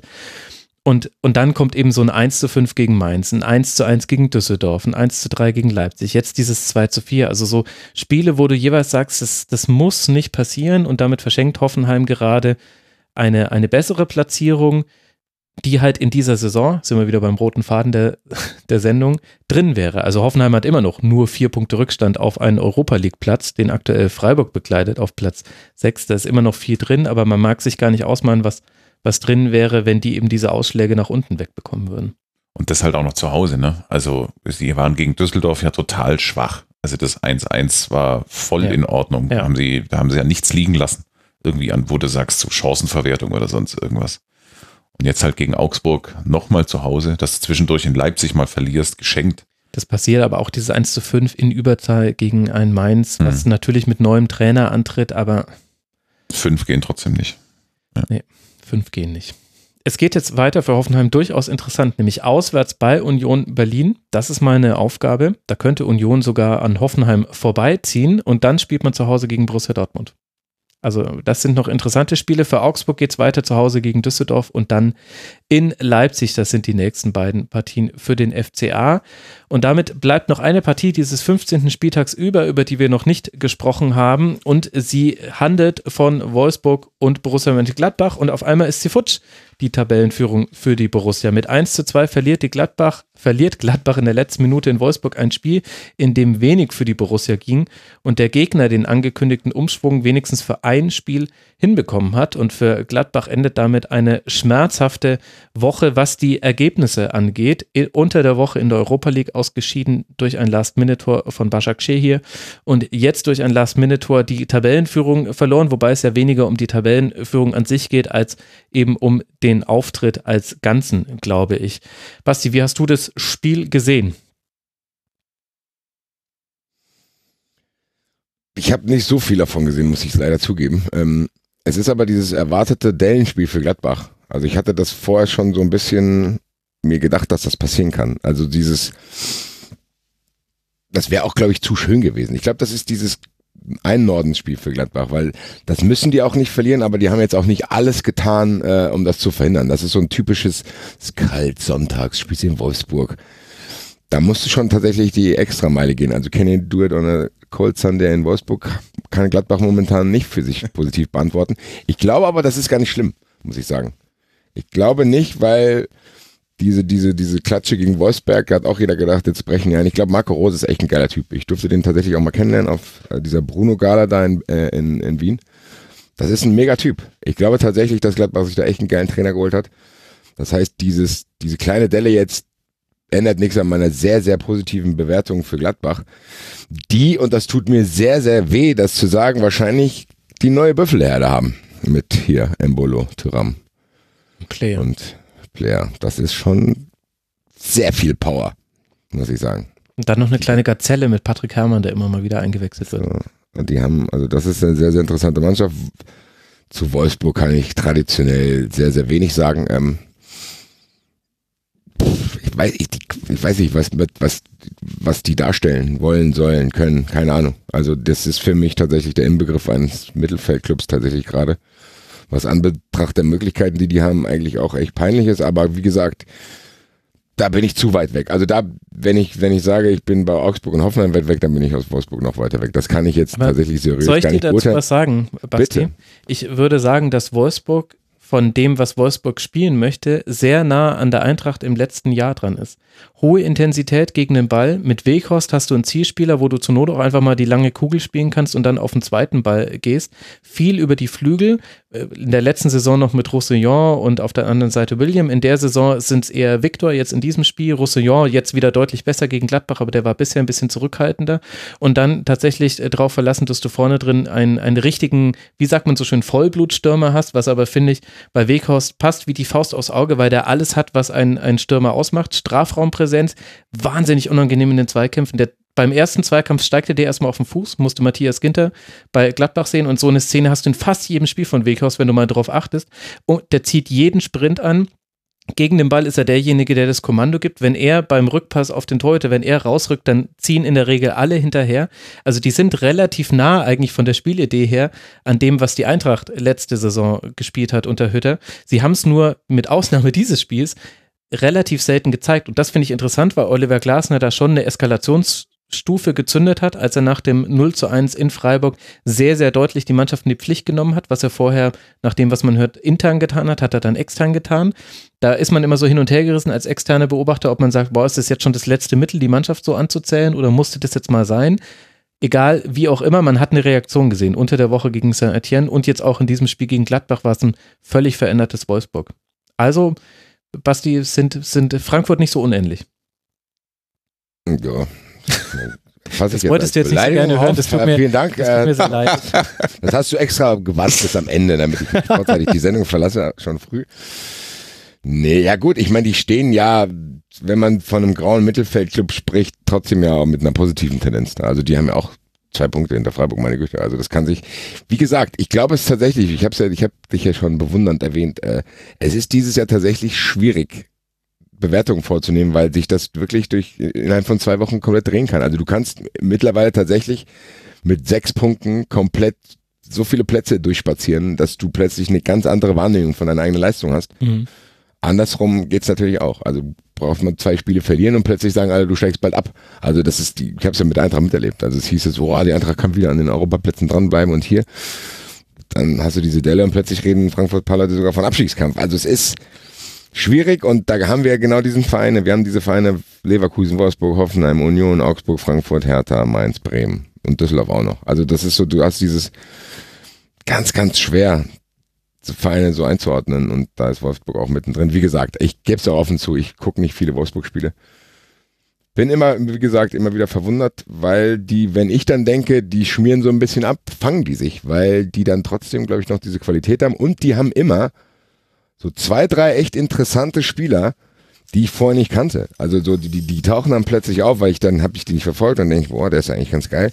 Also die haben immer echt äh, interessante Spiele. Bei dem Spiel habe ich mich eine Sache gefragt, warum das Tor von Wolfsburg, warum wird das nicht zurückgenommen? Also kann ich das erklären? Hm. Ja, also war da nicht, wer war das? Joao Victor war am Abseits eigentlich. Genau, und steht im Und ich habe gedacht, bei Abseits sind wir mittlerweile, klar kann man darüber diskutieren, ob das toll ist. Ich finde es auch nicht so toll, aber ist Abseits nicht diese, wir fangen jetzt auf jeden Fall an, jeden Fußnagel äh, zu bewerten. Warum ist das da nicht passiert? Weil du da ja zuerst die Frage beantworten musst, ob er im Sichtfeld steht. Ja gut, also das kann ich dir jetzt hier beantworten. Finde ich nicht. Finde ich, ich nee? finde, nee, finde ich, äh, also. Ich finde das halt schon krass, da in der Mitte steht. Also gut, dann ist es vielleicht deswegen gewesen. Ich hatte mich nur gewundert, weil wie gesagt, weil Abseits ist ja jetzt tatsächlich mittlerweile zu einer also letztlich ist es, ich glaube, sie haben es ja offiziell äh, eingeräumt, dass man es auf jeden Fall hätte überprüfen müssen. Offensichtlich hat es nicht stattgefunden. Ähm, das finde ich dann aber schon. Das ist merkwürdig, ja. Das, also das auch, kann eigentlich nicht ist, sein, weil du hast doch eigentlich ein Protokoll, was du quasi in der Tat strange. Ja, das ist mir auch nicht so ganz klar. Äh, wenn wir uns jetzt mal ganz kurz alle Hilfsmittel wegdenken, ähm, wäre es jetzt für mich, also ich, ich, ich kann zumindest nachvollziehen, dass man argumentieren kann, warum, das steht doch nicht im Weg. Äh, aber es ist Geschmackssache. An der Stelle finde ich es schon interpretierbar. Insgesamt finde ich es für Wolfsburg ein unfassbar wichtiger Sieg, weil Glasner mhm. ins Risiko gegangen ist. Ja. Ähm, und interessanterweise haben alle genau die Dinge, die er angesprochen hat, eigentlich hervorragend funktioniert. Also es war ja ein wahnsinnig intensives Spiel, das von Wolfsburg echt auch hart geführt worden ist. 20 zu 15 Fouls. So, und die haben echt zugelangt. Also ja. ich es hätte auch echt schief gehen können. Also finde ich, äh, es hätte, äh, mhm. Brüch war der Schiedsrichter, es hätte auch echt äh, äh, an, an, der einen oder anderen Stelle echt aus dem Leim gehen können. Aber, aber er hat viel durchgehen lassen. Also ja, werde ich nie vergessen, Linie. wie ja. Xaver Schlager dann die vier gezeigt hat und gesagt hat, so, das war jetzt das vierte Foul, jetzt kriegst du gelb genau. und dann kriegst du halt ja, anderen gelb-rot. Ne? Genau, ja. Also, na, aber ich finde, es, es hat gepasst. Ne? Also ich fand, das war, war total unterhaltsam, dieses Spiel. Das war äh, kaum langweilig. Hm. Ähm, dann ist es natürlich so, dass äh, Glasners Umstellung natürlich auch funktioniert haben. Also mit äh, Roussillon, der als in seiner ursprünglichen Position dann wieder als klassischer äh, Linksverteidiger mit sein bestes Spiel gemacht hat. Und das ist ja eigentlich einer der besten Außenverteidiger in der Liga. Also mhm. ich bin ein großer Roussillon-Fan, dem schaue ich sehr gern zu. Äh, und dann ist es natürlich auch noch so, vielleicht sogar noch wichtiger, Joao Victor, gewissermaßen sozusagen als Mitbringsel in Anführungszeichen äh, von Glasner, an dem hat er echt jetzt lang festgehalten. Mhm. Nicht immer mit, und, und, und das war nicht so, dass die Leistungen immer äh, ja sozusagen Glasner bestätigt haben. Ich glaube, jetzt war es deutlich zu sehen, äh, was der kann und was der drauf hat. Ähm, das war schon auf vielen Positionen echt ein gutes Spiel. Und äh, es war kein Weghorst-Spiel, ne? Also nee. so, äh, so die, die klassischen, also so genau dieses Stilmittel hat eigentlich kaum stattgefunden jetzt gegen Gladbach. Ja, aber du siehst eben, was es macht, wenn du einen Mittelstürmer hast, der den Gegner so beschäftigt, wie viele Flanken zum Beispiel durchgerutscht mhm. sind auf den zweiten Pfosten. Das fand ich schon interessant. Mhm. Und, und gleichzeitig hatte man diese wahnsinnig gute linke Seite mit Roussillon und Victor und Schlager, der ja auch sehr wichtig ist, glaube ich, für mhm. das Spiel von Glasner und äh, der sich auch häufig eigentlich auf links hat rausfallen lassen, aber trotzdem war der rechte Flügel nicht äh, verwaist, weil Mbabu da ein sehr, sehr gutes Spiel gemacht hat, weil der sehr weit rausgeschoben hat und das ist interessanterweise etwas, was Borussia Mönchengladbach jetzt schon zum wiederholten Mal in dieser Saison überhaupt nicht geschmeckt hat. Also gegen Union Berlin war es auch nicht nur die Mannorientierung, die Union gemacht hat, sondern eben auch, dass die Verteidiger Lenz und Trimmel wahnsinnig weit rausgeschoben haben und dadurch eben Leiner und Benzebaini vor Probleme gestellt haben. Die das war schon im Pokalspiel in Sandhausen so. Da war es äh, auch äh, genau das Gladbacher Problem, ja. Und, äh, und das hat Gladbach tatsächlich richtig rausgenommen. Also am Ende waren es ja nur fünf Schüsse, davon waren, glaube ich, drei von außerhalb des Strafraums. Immerhin, alle davon gingen aufs Tor. Also sehr gute Torschuss-zu-Schuss-Quote. Aber das muss man sich halt mal auf der Zunge zergehen lassen. Obwohl da vorne drin Player, Mbolo, Tyram und Benesch gespielt haben, hat Gladbach es nicht geschafft, mehr als fünf fünfmal in Richtung des gegnerischen Tores zu schießen. Also das hat Wolfsburg sehr, sehr gut geschafft und eben nicht mit der berühmten Wolfsburger Fünferkette, wo man eben quasi einfach immer eine Überzahl im 16er schafft, sondern diesmal eben mit so einem 4-1-4-1, wo eigentlich äh, der, also wo man sehr, sehr offensiv verteidigt hat, um so zu formulieren. Das fand ich interessant. Und damit hat Gladbach echt Probleme. Und für Gladbach ist es halt die Umkehrung der letzten Wochen. Ne? Also viele, die haben ja echt gute Schlussphasen gehabt manchmal mhm. auch glückliche und günstige Schlussphasen und jetzt ist halt genau andersrum gelaufen, zweimal am Stück. Äh, ja, das, ich glaube aber, man kann es relativ unaufgeregt sehen, weil, ja, denke ich auch. also im Großen und Ganzen ist da weiterhin alles spitze und äh, das sind jetzt halt zwei kleinere Rückschläge. Wer weiß, wozu die Europa League gut ich war sagen, ob das mit der Europa League ist. Rückschlag ist, werden wir, ja, genau. glaube ich, im Mai bewerten. Äh. Ja. Und äh, da bleibt nach wie vor alles in bester Ordnung. So empfinde ich das zumindest. Und das ist dagegen noch interessant, dass so jemand wie Strobel und Hoffmann jetzt von Anfang an spielen. Also das jetzt schon zum wiederholten Mal gegen Bayern fand ich es auch schon so mit der Raute und mit Stindl, dass eben Marco Rose nicht die, die naheliegendsten Aufstellungen wählt, sondern auch Spieler zum Zug kommen, mit denen man vielleicht nicht direkt gerechnet hätte. Weil du natürlich auch nie weißt, also was ist Belastungssteuerung? Das ist ja immer, ja, das, das, das sind, das sind die Dinge, da steckst du eben immer nur sehr bedingt drin weil du natürlich ganz genau wissen musst und, und, und äh, kennen musst, wie fit ist der Spieler, was kann man ihm noch zumuten. Das sind auch ganz oft die Gründe, die dann so eine mhm. Aufstellung äh, ja, erstmal ergeben. Vor allem von der englischen Woche, da hast du natürlich recht also quasi aus einer englischen Woche kommt in eine englische Woche hinein. Das musste halt irgendwie auch. Ja, das stimmt. Richtiger Punkt. Es geht jetzt weiter für Gladbach zu Hause gegen Paderborn und dann in Berlin bei Hertha. Zum Glück für Gladbach nicht wieder bei Union. Das hat man schon hinter sich. Lief ja nicht so gut in dieser Saison. Und für Wolfsburg folgen jetzt noch zwei sehr wegweisende Spiele. Man spielt zu Hause gegen Schalke 04 und dann in München beim FC Bayern. Danach werden wir wissen, war das jetzt ein Strohfeuer und wo ordnet sich Wolfsburg ein? Aktuell mit 23 Punkten Tabellenachter. Tja, und damit haben wir ja mal wieder knackig in über zweieinhalb Stunden diesen 15. Spieltag besprochen. Was ist der, äh, was ist der Schnitt? Der Schnitt äh, aller Sendungen? Also äh, aller, aller, aller. Also äh, aller Schlusskonferenzen ist, glaube ich, der Schnitt irgendwas bei zwei Stunden 25 oder sowas. Also das ist schon so nach ungefähr Opta-Datenerfassung. So, nach Opta-Daten. Ich könnte jetzt sogar hier, ich weiß bloß gerade nicht, was mein Shortcut ist, dann könnte ich die Statistik aufmachen, in der ich immer die, die Sendung festhalte. Natürlich habe ich als als ich habe da natürlich. Also wir haben jetzt eine klassische durchschnittliche Sendung. Das war eine durchschnittliche Sendung. Äh, auf äh, allen Ebenen, sehr gut. Auf allen Ebenen. nein, nein, auf, auf, auf Ebene der Gäste war es natürlich no offense zu all den anderen, aber halt äh, natürlich krass überperformt. Also lass kurz gucken. Ich habe hier in meiner Statistik habe ich wie viele Schlusskonferenzen schon erfasst, bis Schlusskonferenz 248 und dann sind 613 Stunden, das heißt 613 durch 248. Leute, wenn ihr sehen könntet, was ich jetzt gerade sehe, es ist ein Excel-Ungetüm, äh, das, das Max hier pflegt. Ja, natürlich. Ich muss doch hier wissen, wie, wie viele Gesamtstunden wir schon produziert haben, wobei es gerade nicht up-to-date ist. Warum? Äh, weil ich wissen will, wann wir die tausendste Stunde Rasenfunk produziert haben. Wir haben jetzt nämlich... Ja, aber die tausendste Stunde hast du doch mit der also, das muss doch schon ewig her sein. Ah, Quatsch, Quatsch. Wir sind jetzt bei ungefähr 830 Stunden. Ach, komm. Das heißt, irgendwann in der Rückrunde wird es dann die tausende Stunde geben. Und dann, ah. und dann wird sich diese Exe dafür gelohnt haben, dass ich dann einmal kurz in der Sendung sage, übrigens war jetzt gerade die tausendste Stunde. Das war's dann. okay. Okay. Also, Nein, ich okay. weiß auch nicht, warum ich sowas mache. Keine Ahnung. Ich bin halt ein Statistikmensch. Wahnsinn. Also das ist, das ist bemerkenswert. Also es gibt, äh, ich, ich möchte, krass. Ich glaube, es gibt äh, Stundenauswertungen von namhaften großen Unternehmen, die sind nicht so filigran. ja, okay, ich weiß jetzt aber auch nicht, ob das wirklich ein Lob war. Natürlich. Mhm, ja, naja.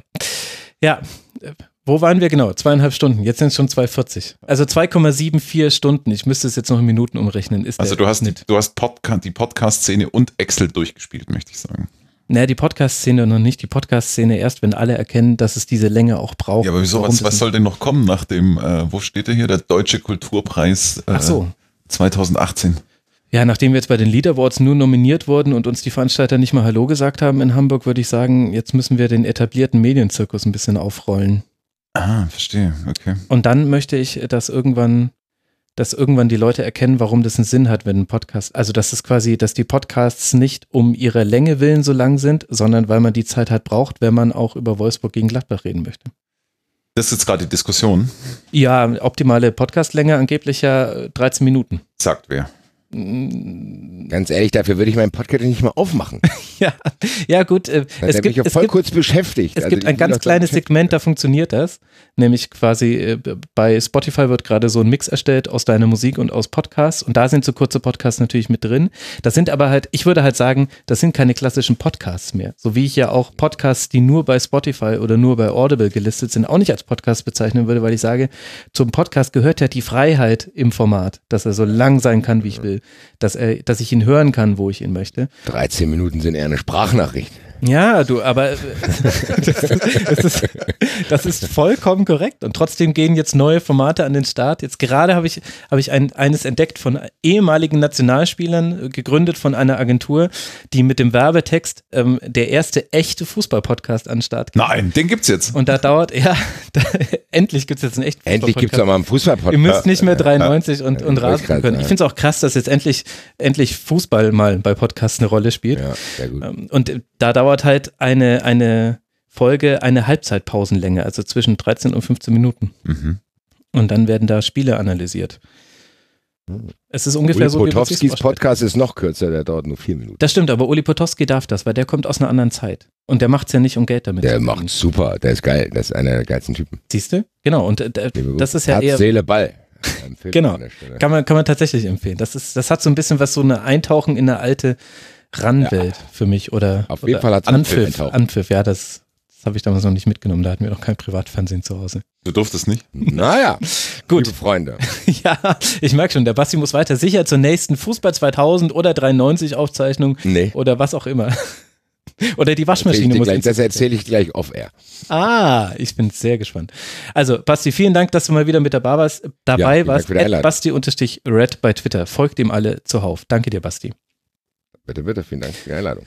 Und danke dir, Jonas, dass du hier mit dabei warst, äh, gemeinsam mit mir in meine Excel-Tabellen geblickt hast. At sky-friedrich, sehr schön, dass du mal wieder die Zeit für den Rasen Sehr gerne. Hast.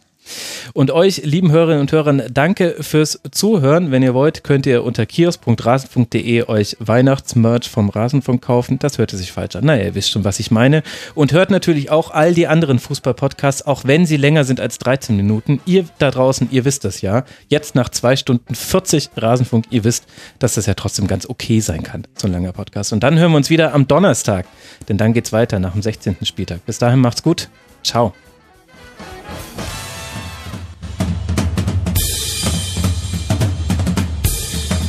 Das war die Rasenfunk-Schlusskonferenz. Wir gehen nun zurück in die angeschlossenen Funkhäuser.